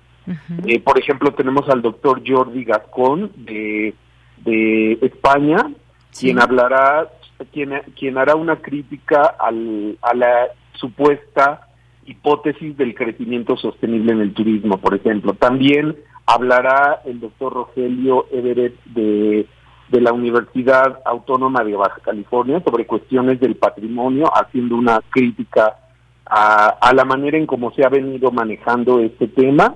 Y finalmente eh, habrá una reflexión de una doctora de, la de una universidad de Brasil eh, que hablará sobre cuestiones de organización del territorio por el turismo. Entonces, además de todas las mesas, podrán escuchar a estos conferencistas magistrales del más alto nivel internacional. Muy bien, bueno, pues ahí dejamos esta invitación, doctor, para que la gente se sume. Estaba eh, también leyendo aquí parte de estas eh, temáticas y de pronto por ejemplo, ¿qué hay del turismo y la ética? ¿O qué hay, por ejemplo, de la ecología política del turismo, el turismo, movilidad y desigualdad social, por ejemplo? Los entornos laborales del turismo, algo también muy importante, quiénes o cómo se dan toda esta parte laboral ligada al turismo, al gran turismo, donde hay, sabemos, muchas, muchas ganancias, por ejemplo, en una parte de toda esta cadena, quienes son eh, dueños, por ejemplo, de grandes hoteles y demás, pero cómo se dan también todas estas relaciones laborales o qué busca la gente cuando eh, eh, específicamente quiere venir a un destino de playa, de montaña, de un pueblo mágico o quien se quiere alejar de toda esa parte urbana y quiere ir a lugares eh, mucho más rústicos, por ejemplo. Ahora tenemos y podemos hablar de otro tipo de turismo que quizás antes pues no se hablaba de todo eso y ahora está más que presente y es una actividad económica muy importante en nuestro país. Ya para despedirnos doctor, algo con lo que quiera cerrar ligado a todos estos temas en conjunto.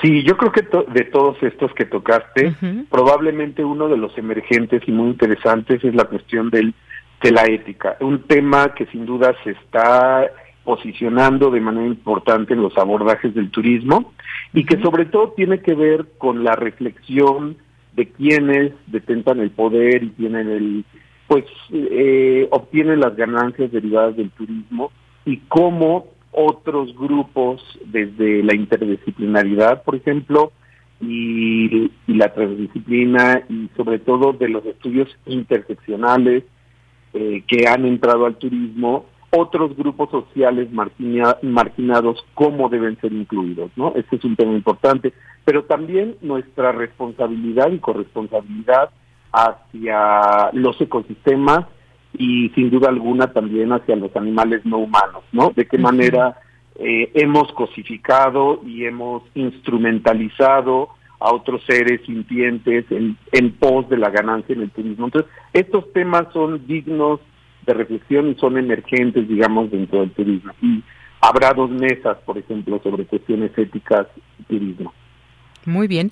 Bueno, pues doctor, muchísimas gracias por tomarnos esta llamada, hablarnos de estas temáticas que se abordarán en este segundo Congreso Internacional sobre Estudios Críticos del Turismo, con estos institutos que participan, estas eh, temáticas, quienes estarán como expertos eh, hablando de estos eh, distintos aspectos. Muchísimas gracias, muchísimas gracias, doctor Álvaro López. Al contrario, agradezco mucho la invitación. Excelente tarde. Igualmente para usted, hasta luego. Bien, pues fue el doctor Álvaro López López, investigador del Instituto de Geografía de la UNAM. Continuamos. Tu opinión es muy importante. Escríbenos al correo electrónico prisma.radiounam@gmail.com.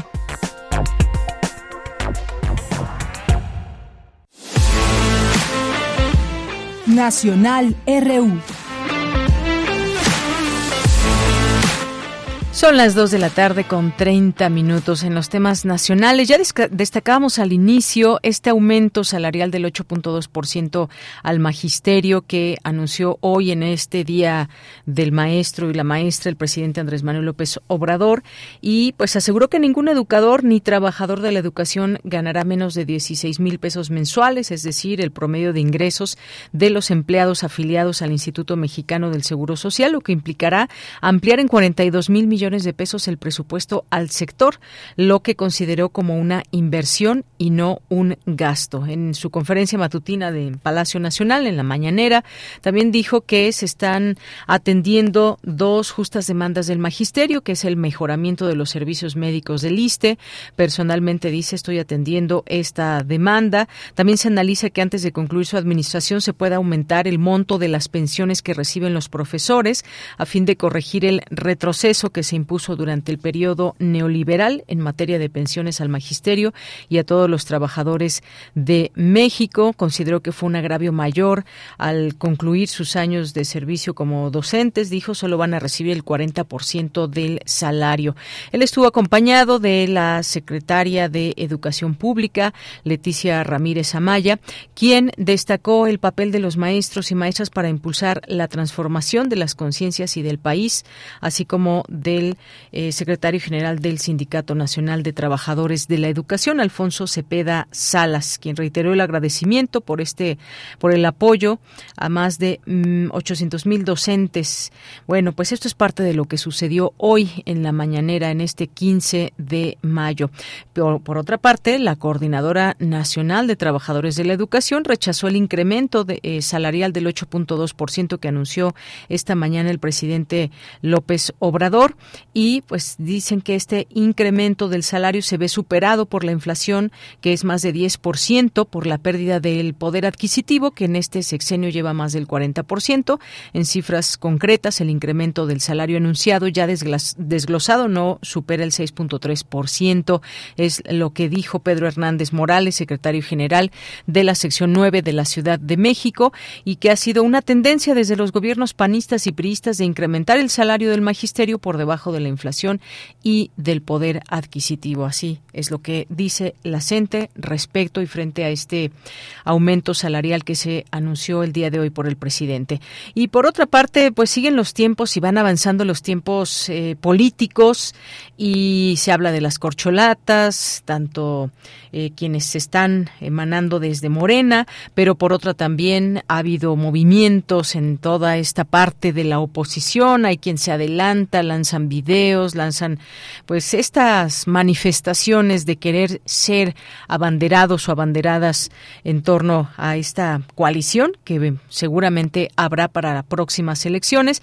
Y dice el presidente ya no hay tapados ni dedazo, esas prácticas ya cambiaron y muchos alzarán la ceja y dirán ¿será realmente esto? Pues ya veremos el proceso cómo se da por lo pronto del partido en el poder y dice que en México, por lo pronto dice el presidente que en México ya no hay tapados ni dedazo, todas esas prácticas antidemocráticas porque las cosas ya cambiaron, son otros tiempos. Esto tras señalar que existen varios políticos de oposición como posibles candidatos a la presidencia de la República y bueno, pues esto es parte de lo que mencionó también ahí en conferencia en Palacio Nacional y que es juicio práctico de sentido común considerar cuestionable la decisión del blanquiazul de integrarlo en las filas cuando se trata de un político que afirmó que el problema de México es que existen entidades como Oaxaca, Chiapas y Guerrero y que si desaparecieran el país se iría hacia arriba. Esto recordando a lo que dijo en algún momento Gabriel Cuadri y que pues bueno, también es otro que pretende ser algo dentro de la política mexicana. Bueno, ¿en qué, otros temas eh, a nivel nacional? Bueno, pues está también este tema de otorgan suspensión al Güero Palma para conocer su situación jurídica. Un juez federal le concedió una suspensión al narcotraficante Héctor Luis El Güero Palma Salazar, que ordena al juzgado de primera instancia del Distrito Judicial de Hidalgo, con residencia en Iguala Guerrero, resolver en un plazo de 72 horas, como lo establece el artículo 19 constitucional, su situación jurídica. Bueno, pues es que por supuesto que ya le anda por salir al Güero Palma, pero no es tan fácil en todos estos temas que hay que abordar desde la parte judicial. Y la FGR presenta una nueva acusación contra Cerón por el caso Pegasus. La Fiscalía General de la República presentó ante un juez federal una nueva carpeta de investigación que involucra al extitular de la Agencia de Investigación Criminal, Tomás Herón de Lucio, en los delitos de peculado, fraude equiparado, uso indebido de atribuciones y facultades y asociación delictuosa, con los cuales, los cuales habría cometido en la compra ilícita del sistema Pegasus de espionaje telefónico. Pues a ver qué surge de esta investigación de la FGR. Ya no me da tiempo de comentarlo, pero eh, solamente recomendarles un texto que hoy escribe en la jornada Hugo Casanova Cardiel, que titula UNAM y Gobierno Nacional, retos presentes. Ah, solamente recordarles que Hugo Casanova Cardiel es el coordinador del Consejo Académico del área de las humanidades y las artes y que de la UNAM, por supuesto, es un docente y un estudioso también de los temas educativos. Así que, pues ahí está de su de su autoría UNAM y Gobierno Nacional retos presentes. Continuamos.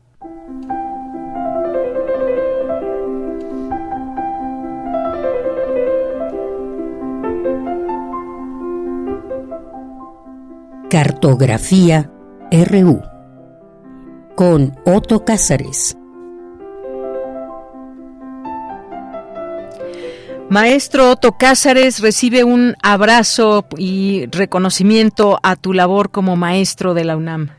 Maestra de Yanira Morán, un abrazo que hago perfectamente recíproco y que hago extensivo también a quienes nos escuchan, que se paran diario de cuatro o cinco horas frente a un grupo y que hacen un esfuerzo enorme porque están soñando que dan clase. Como he titulado, este comentario, querida Deyanira. Así es, Otto, pues arráncate de una vez para escucharte. Pues miren, yo comienzo con una reflexión de un escultor que fue maestro también, escultor estadounidense, Alexander Calder, que decía con mucha razón que el universo existe, pero no lo vemos. Al universo tenemos que imaginarlo. Y pienso que es hermosa esta reflexión porque nos enseña que a lo real hay que imaginarlo. Sin imaginación no puede haber conocimiento. Y esta frase de Alexander Calder me hace recordar una famosa anécdota del pedagogo Paulo Freire, que soñaba que daba clases. Cuando Freire era un estudiante, tenía que tomar un tren en el que viajaba por 45 minutos y en el trayecto se quedaba dormido Paulo Freire soñaba en el trayecto que daba clases. Y lo dice él en algunas de sus conversaciones. Mi amor por el magisterio era tan grande que yo vivía dando clases en mi imaginación. Y cuando comencé a dar clases, confundía las clases imaginarias con las clases reales. Bueno, créeme, Deyanira, créanme, amigos, que a mí me sucedía algo semejante. Cuando yo tenía 26 años y comencé a dar clases, me desvelaba tanto preparando las clases que dormía mal y en duerme vela me quedaba imaginariamente dando la clase. Y, y, al llegar al aula al día siguiente, pues ya había dado mi clase en sueños, solamente tenía que recordar mi sueño. Y es que a veces, entre sueño, vigilia, entre desvelos, dar clases es un auténtico acto de magia. ¿En qué sentido? En que no deben notarse ciertas cosas. Uno tiene que dar clases cuando está de buen o de mal talante. Y pues no tienen que no tiene que notarse en lo más mínimo, pues qué culpa tienen los estudiantes de nuestros cambios de humor, ¿no? Como maestros. Tampoco tiene que notarse el grado sumo de autoentrega que un maestro pone en su clase la vocación del maestro es precisamente esta, eh, eh, digamos, esto que la clave, la carta del loco del tarot nos enseña, un voto de pobreza y de obediencia completa a la vocación. Al dar clases hay que entregarse por completo a la humildad, a la inteligencia, a la intuición, a la sensibilidad. Herder Johann Gottfried Herder fue el Jacobo Rousseau alemán.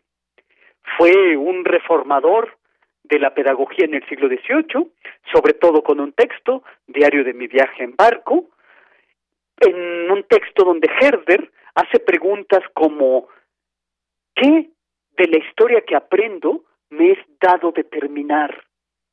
Y hace preguntas como ¿cuándo conoceré las cosas por mí mismo? ¿Cuándo conoceré las cosas que aprendo por mí mismo? De lo que se trata es de dotar de confianza en sí mismos a los estudiantes. Y para ello, dice Herder, hay que buscar mil explicaciones nuevas para las cosas. Se pregunta también Herder, ¿dónde están los relatos verdaderos? ¿Cómo se torna todo poético en el aula? Tenía Herder, por hipótesis pedagógica, la posibilidad de encontrar la proporción justa entre imaginación y juicio. De ahí la hipótesis y el título de este comentario, dar clases es encontrar la proporción justa entre imaginación y juicio.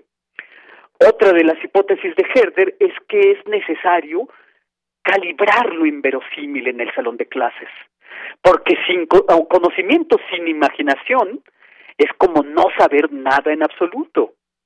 Herder pensaba que la función del maestro era instruir, atraer y enardecer.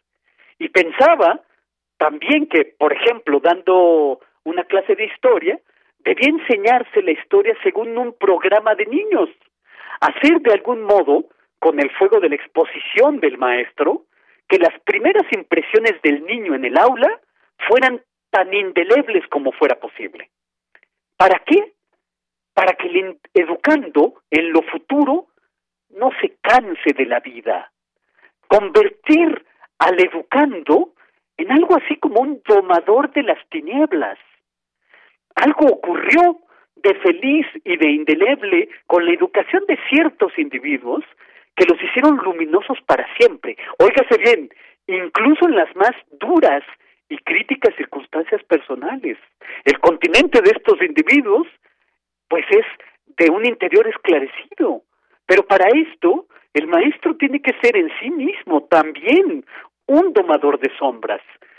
Ya lo había dicho yo en estos mismos micrófonos, querida Deyanira, citando al ensayista George Steiner, que para ser maestro hay que estar enfermo de esperanza, pero también para ser maestro hay que ser uno mismo de manera educable.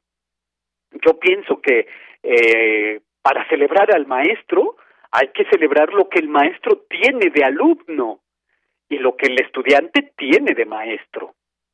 Hay un libro fascinante de título El estudiante, de Jules Michelet.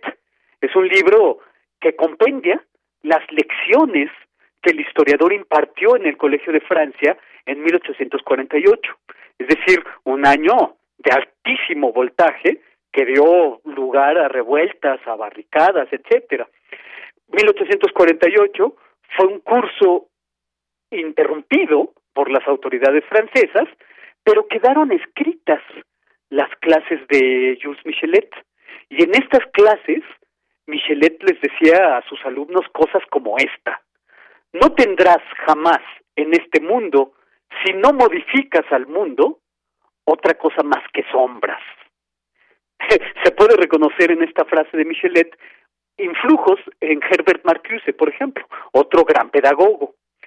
Es muy bello este volumen, repito su título, El estudiante, porque ahí Michelet nos hace comprender a los maestros que para el maestro el estudiante es el único amigo. Cualquier maestro que deje de ver al estudiante como su amigo, el único que posee en realidad, todo será no más que logros académicos sin importancia.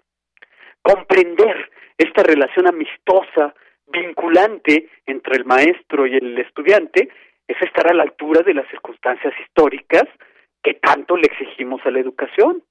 Lo dice Jules Michelet a sus alumnos en su clase del 7 de enero de 1848. Aunque me falte en adelante la inspiración o la crítica, ustedes me seguirán leyendo, señores estudiantes, por un recuerdo indulgente de las horas que hemos pasado juntos y por la estrecha comunidad de pensamiento en la que volveremos a encontrarnos para siempre en los caminos de la libertad. Hasta ahí, Jules Michelet. Para terminar, diré que a veces, por desgracia, así somos los seres humanos, el conocimiento va y viene. Es como cuando uno aprende poesías para después olvidarlas mejor. Borges decía en este sentido que para él haber aprendido latín y después haberlo olvidado era otra forma de poseerlo.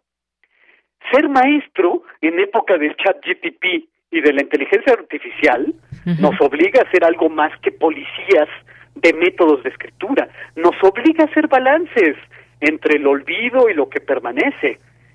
El olvido, lo que se renueva con nuevos conocimientos, y en esta sístole y diástole del olvido, del conocimiento, lo que debe ocuparnos es el balance de lo que será olvidado y de lo que permanecerá indeleble en el espíritu del estudiante y, por supuesto, en el espíritu del maestro, siempre midiendo la proporción entre imaginación y juicio.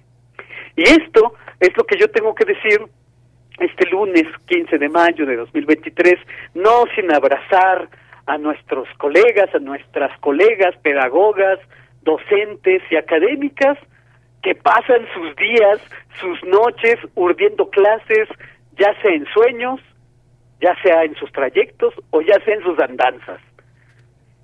Claro que sí, Otto. Pues muchas gracias, como siempre. Gracias por esta gran cartografía de este lunes 15 de mayo en el Día del Maestro y la Maestra. Pues sí, un acto de magia, un acto de entrega y más. Muchas gracias, Otto. Un abrazo. Estoy encantado y nos escuchamos el próximo lunes, querida Deyanira.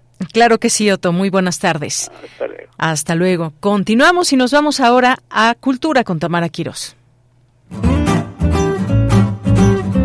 Cultura RU.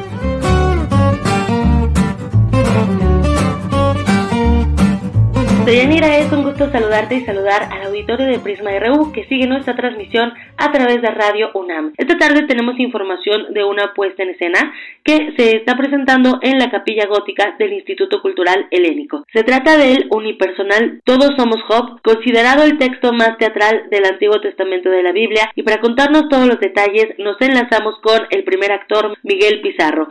Miguel Pizarro, regresas al teatro con este unipersonal. Platícanos un poco de cómo surge este historia y de qué va. Eh, pues bueno, de pronto llega a mis manos un texto por vía de eh, una de mi cuñado. Yo soy una señora que me decían que de pronto, bueno, habían hecho obras de teatro, películas, y, demás, de muchos personajes de la Biblia, pero que dejó de pronto no entendían por qué. Y esto concretamente pues eh, me lo dijo mi cuñado Juan que estaba estudiando teología y eso le dijo el maestro. Y me comentó, cuñado, pues Miguel, me acordé de ti y le digo, bueno, mándame el texto, me mandó una muy buena traducción y así llegó a mis manos porque fue este comentario de por qué no haces este personaje por dos días que no tenían nada que ver una con otra.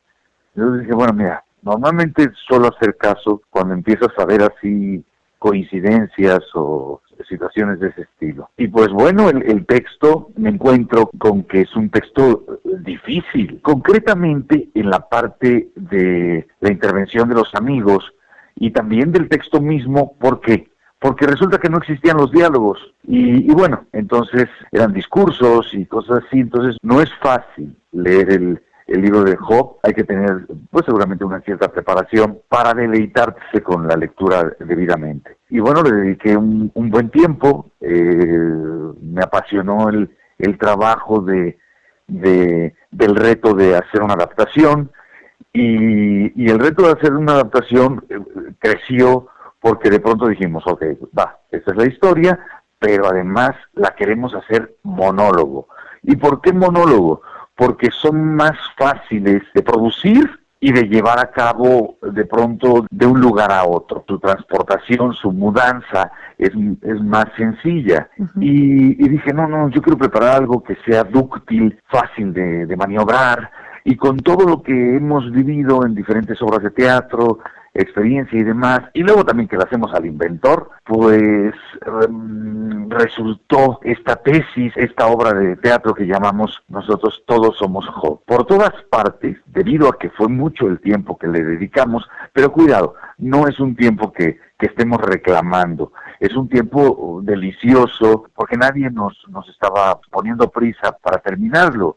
Era ahí pues yo mi por decirlo de alguna manera, mi propio jefe. Al menos así lo entendía, pero creo que aquí mi jefe, de alguna manera, pudo haber sido otro. Y, y, nada, pues entonces le di mucho tiempo, fue un espacio fácil de seis años, y cada vez le dabas una vuelta de rosca al texto, lo peinabas y lo peinabas, y te ponías en la situación de cómo le gustaría al público escuchar este texto, también te ponías tú como actor, cómo te gustaría contarlo, como director, cómo te gustaría trazarlo. Y el ejercicio fue tan bonito que, bueno, nos dio tiempo, incluso hasta para hacer composiciones musicales. La música que tenemos en la obra es, música original para Job. Me dio tiempo de poder ponerme de acuerdo con grandes amigos, grandes eh, actores, por supuesto, que están conmigo porque inventamos el hacerlo con multimedia también. Y justo eso es lo que, ajá, lo que te iba a preguntar, ¿no? Estas herramientas, cómo se conjugan en la escena y además en el espacio que es la capilla gótica del instituto. Se cuenta rápido, se cuenta rápido, pero fue, pero lo vamos a, a tratar de contar así como, como se nos apareció. Pues de pronto, bueno, la, la obra tiene otros personajes, tiene a los amigos, a la esposa de Job, tiene al mismísimo Dios, al adversario, y entonces en esta adaptación, la voz de Dios, César Évora, mis amigos son el Pato Castillo, en paz descanse, eh, pero como es filmado, pues ahí está y estará.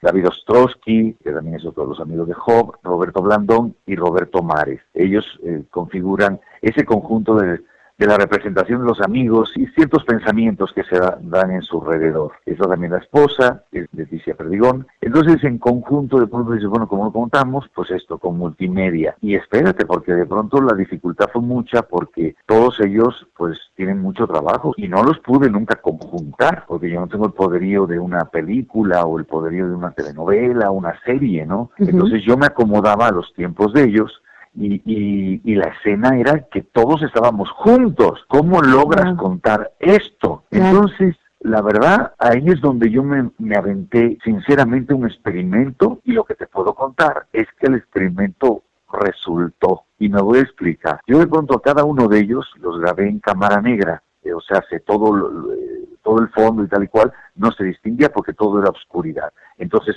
eran sus rostros pero yo les pedía que reaccionaran hacia sus amigos también que tenían a su lado. Entonces, cuando yo hice la edición, fue mágico porque parecía que estaban juntos. Pero cuando nos fuimos al teatro, la cuestión teatral para con la cuestión fílmica se pudo haber peleado y pudo crear dos contingentes de lenguajes que no se llevaban o, o que no podían de pronto dialogar y no exacto. Y entonces lo que sucedió fue que sí que parece que ellos están en escena y parece que yo estoy metido también en la filmación. Entonces dices, ay Dios mío, ve nomás lo, lo que logramos, ¿no? Y lo que comentabas, efectivamente, en el espacio este arquitectónico tan bonito. ¿Y por qué lo decimos de esta manera? Porque el teatro en donde estamos es en la capilla gótica del Instituto Cultural Helénico. Muchas personas no conocen este lugar y al entrar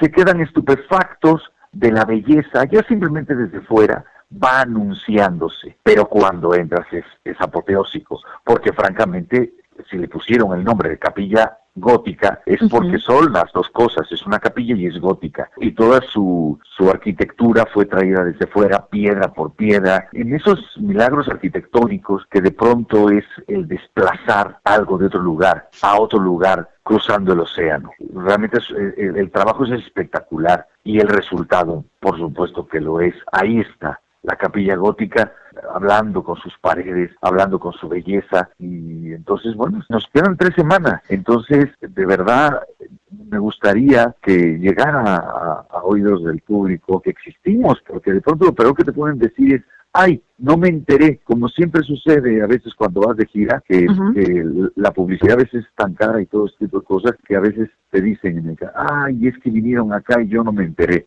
Entonces, bueno, aquí estamos y te agradezco muchísimo el espacio que ustedes apoyan siempre tanto al teatro. Eh, lo agradezco en, verdad en, nombre de, todos los teatreros. Eh, y estamos ahí, lo que son los viernes, sábados y domingos, vamos a estar hasta el día 28. Apúrense porque francamente nos quedan nada más tres semanas y para toda la gente a la que le queremos llegar es muy poco el tiempo.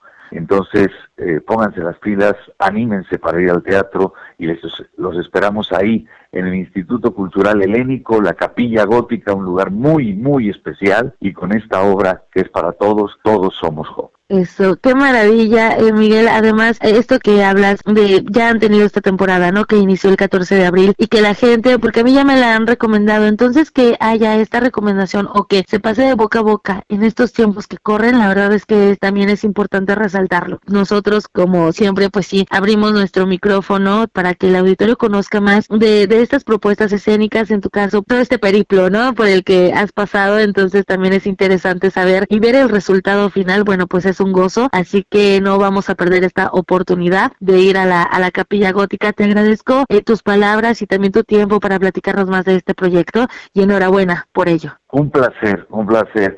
Y nada, pues los esperamos. En verdad no se la pierdan. Yo sé lo que les digo y muchísimas gracias por, por el apoyo y allá nos vemos, ¿va? Vale. claro que sí, Miguel, que estés muy bien. Gracias, gracias. A Hasta pronto. Miguel Pizarro es actor y protagonista de Todos Somos Hop. Recuerden que se está presentando en una corta temporada en la Capilla Gótica del Instituto Cultural Helénico. Hasta aquí la información de hoy. Les deseo que tengan excelente tarde. Hasta mañana.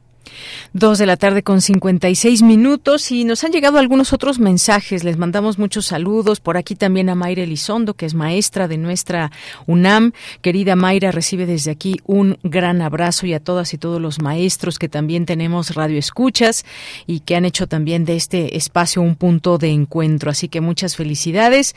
Y ya casi nos vamos, nos vamos a despedir con una canción que además déjenme decirles ahora en la inauguración del Festival El Aleph que inauguró la doctora Rosa Beltrán, eh, con Juan Ayala y que también la introducción a la primera conferencia la hizo eh, Pepe Gordon, quien es curador de este festival.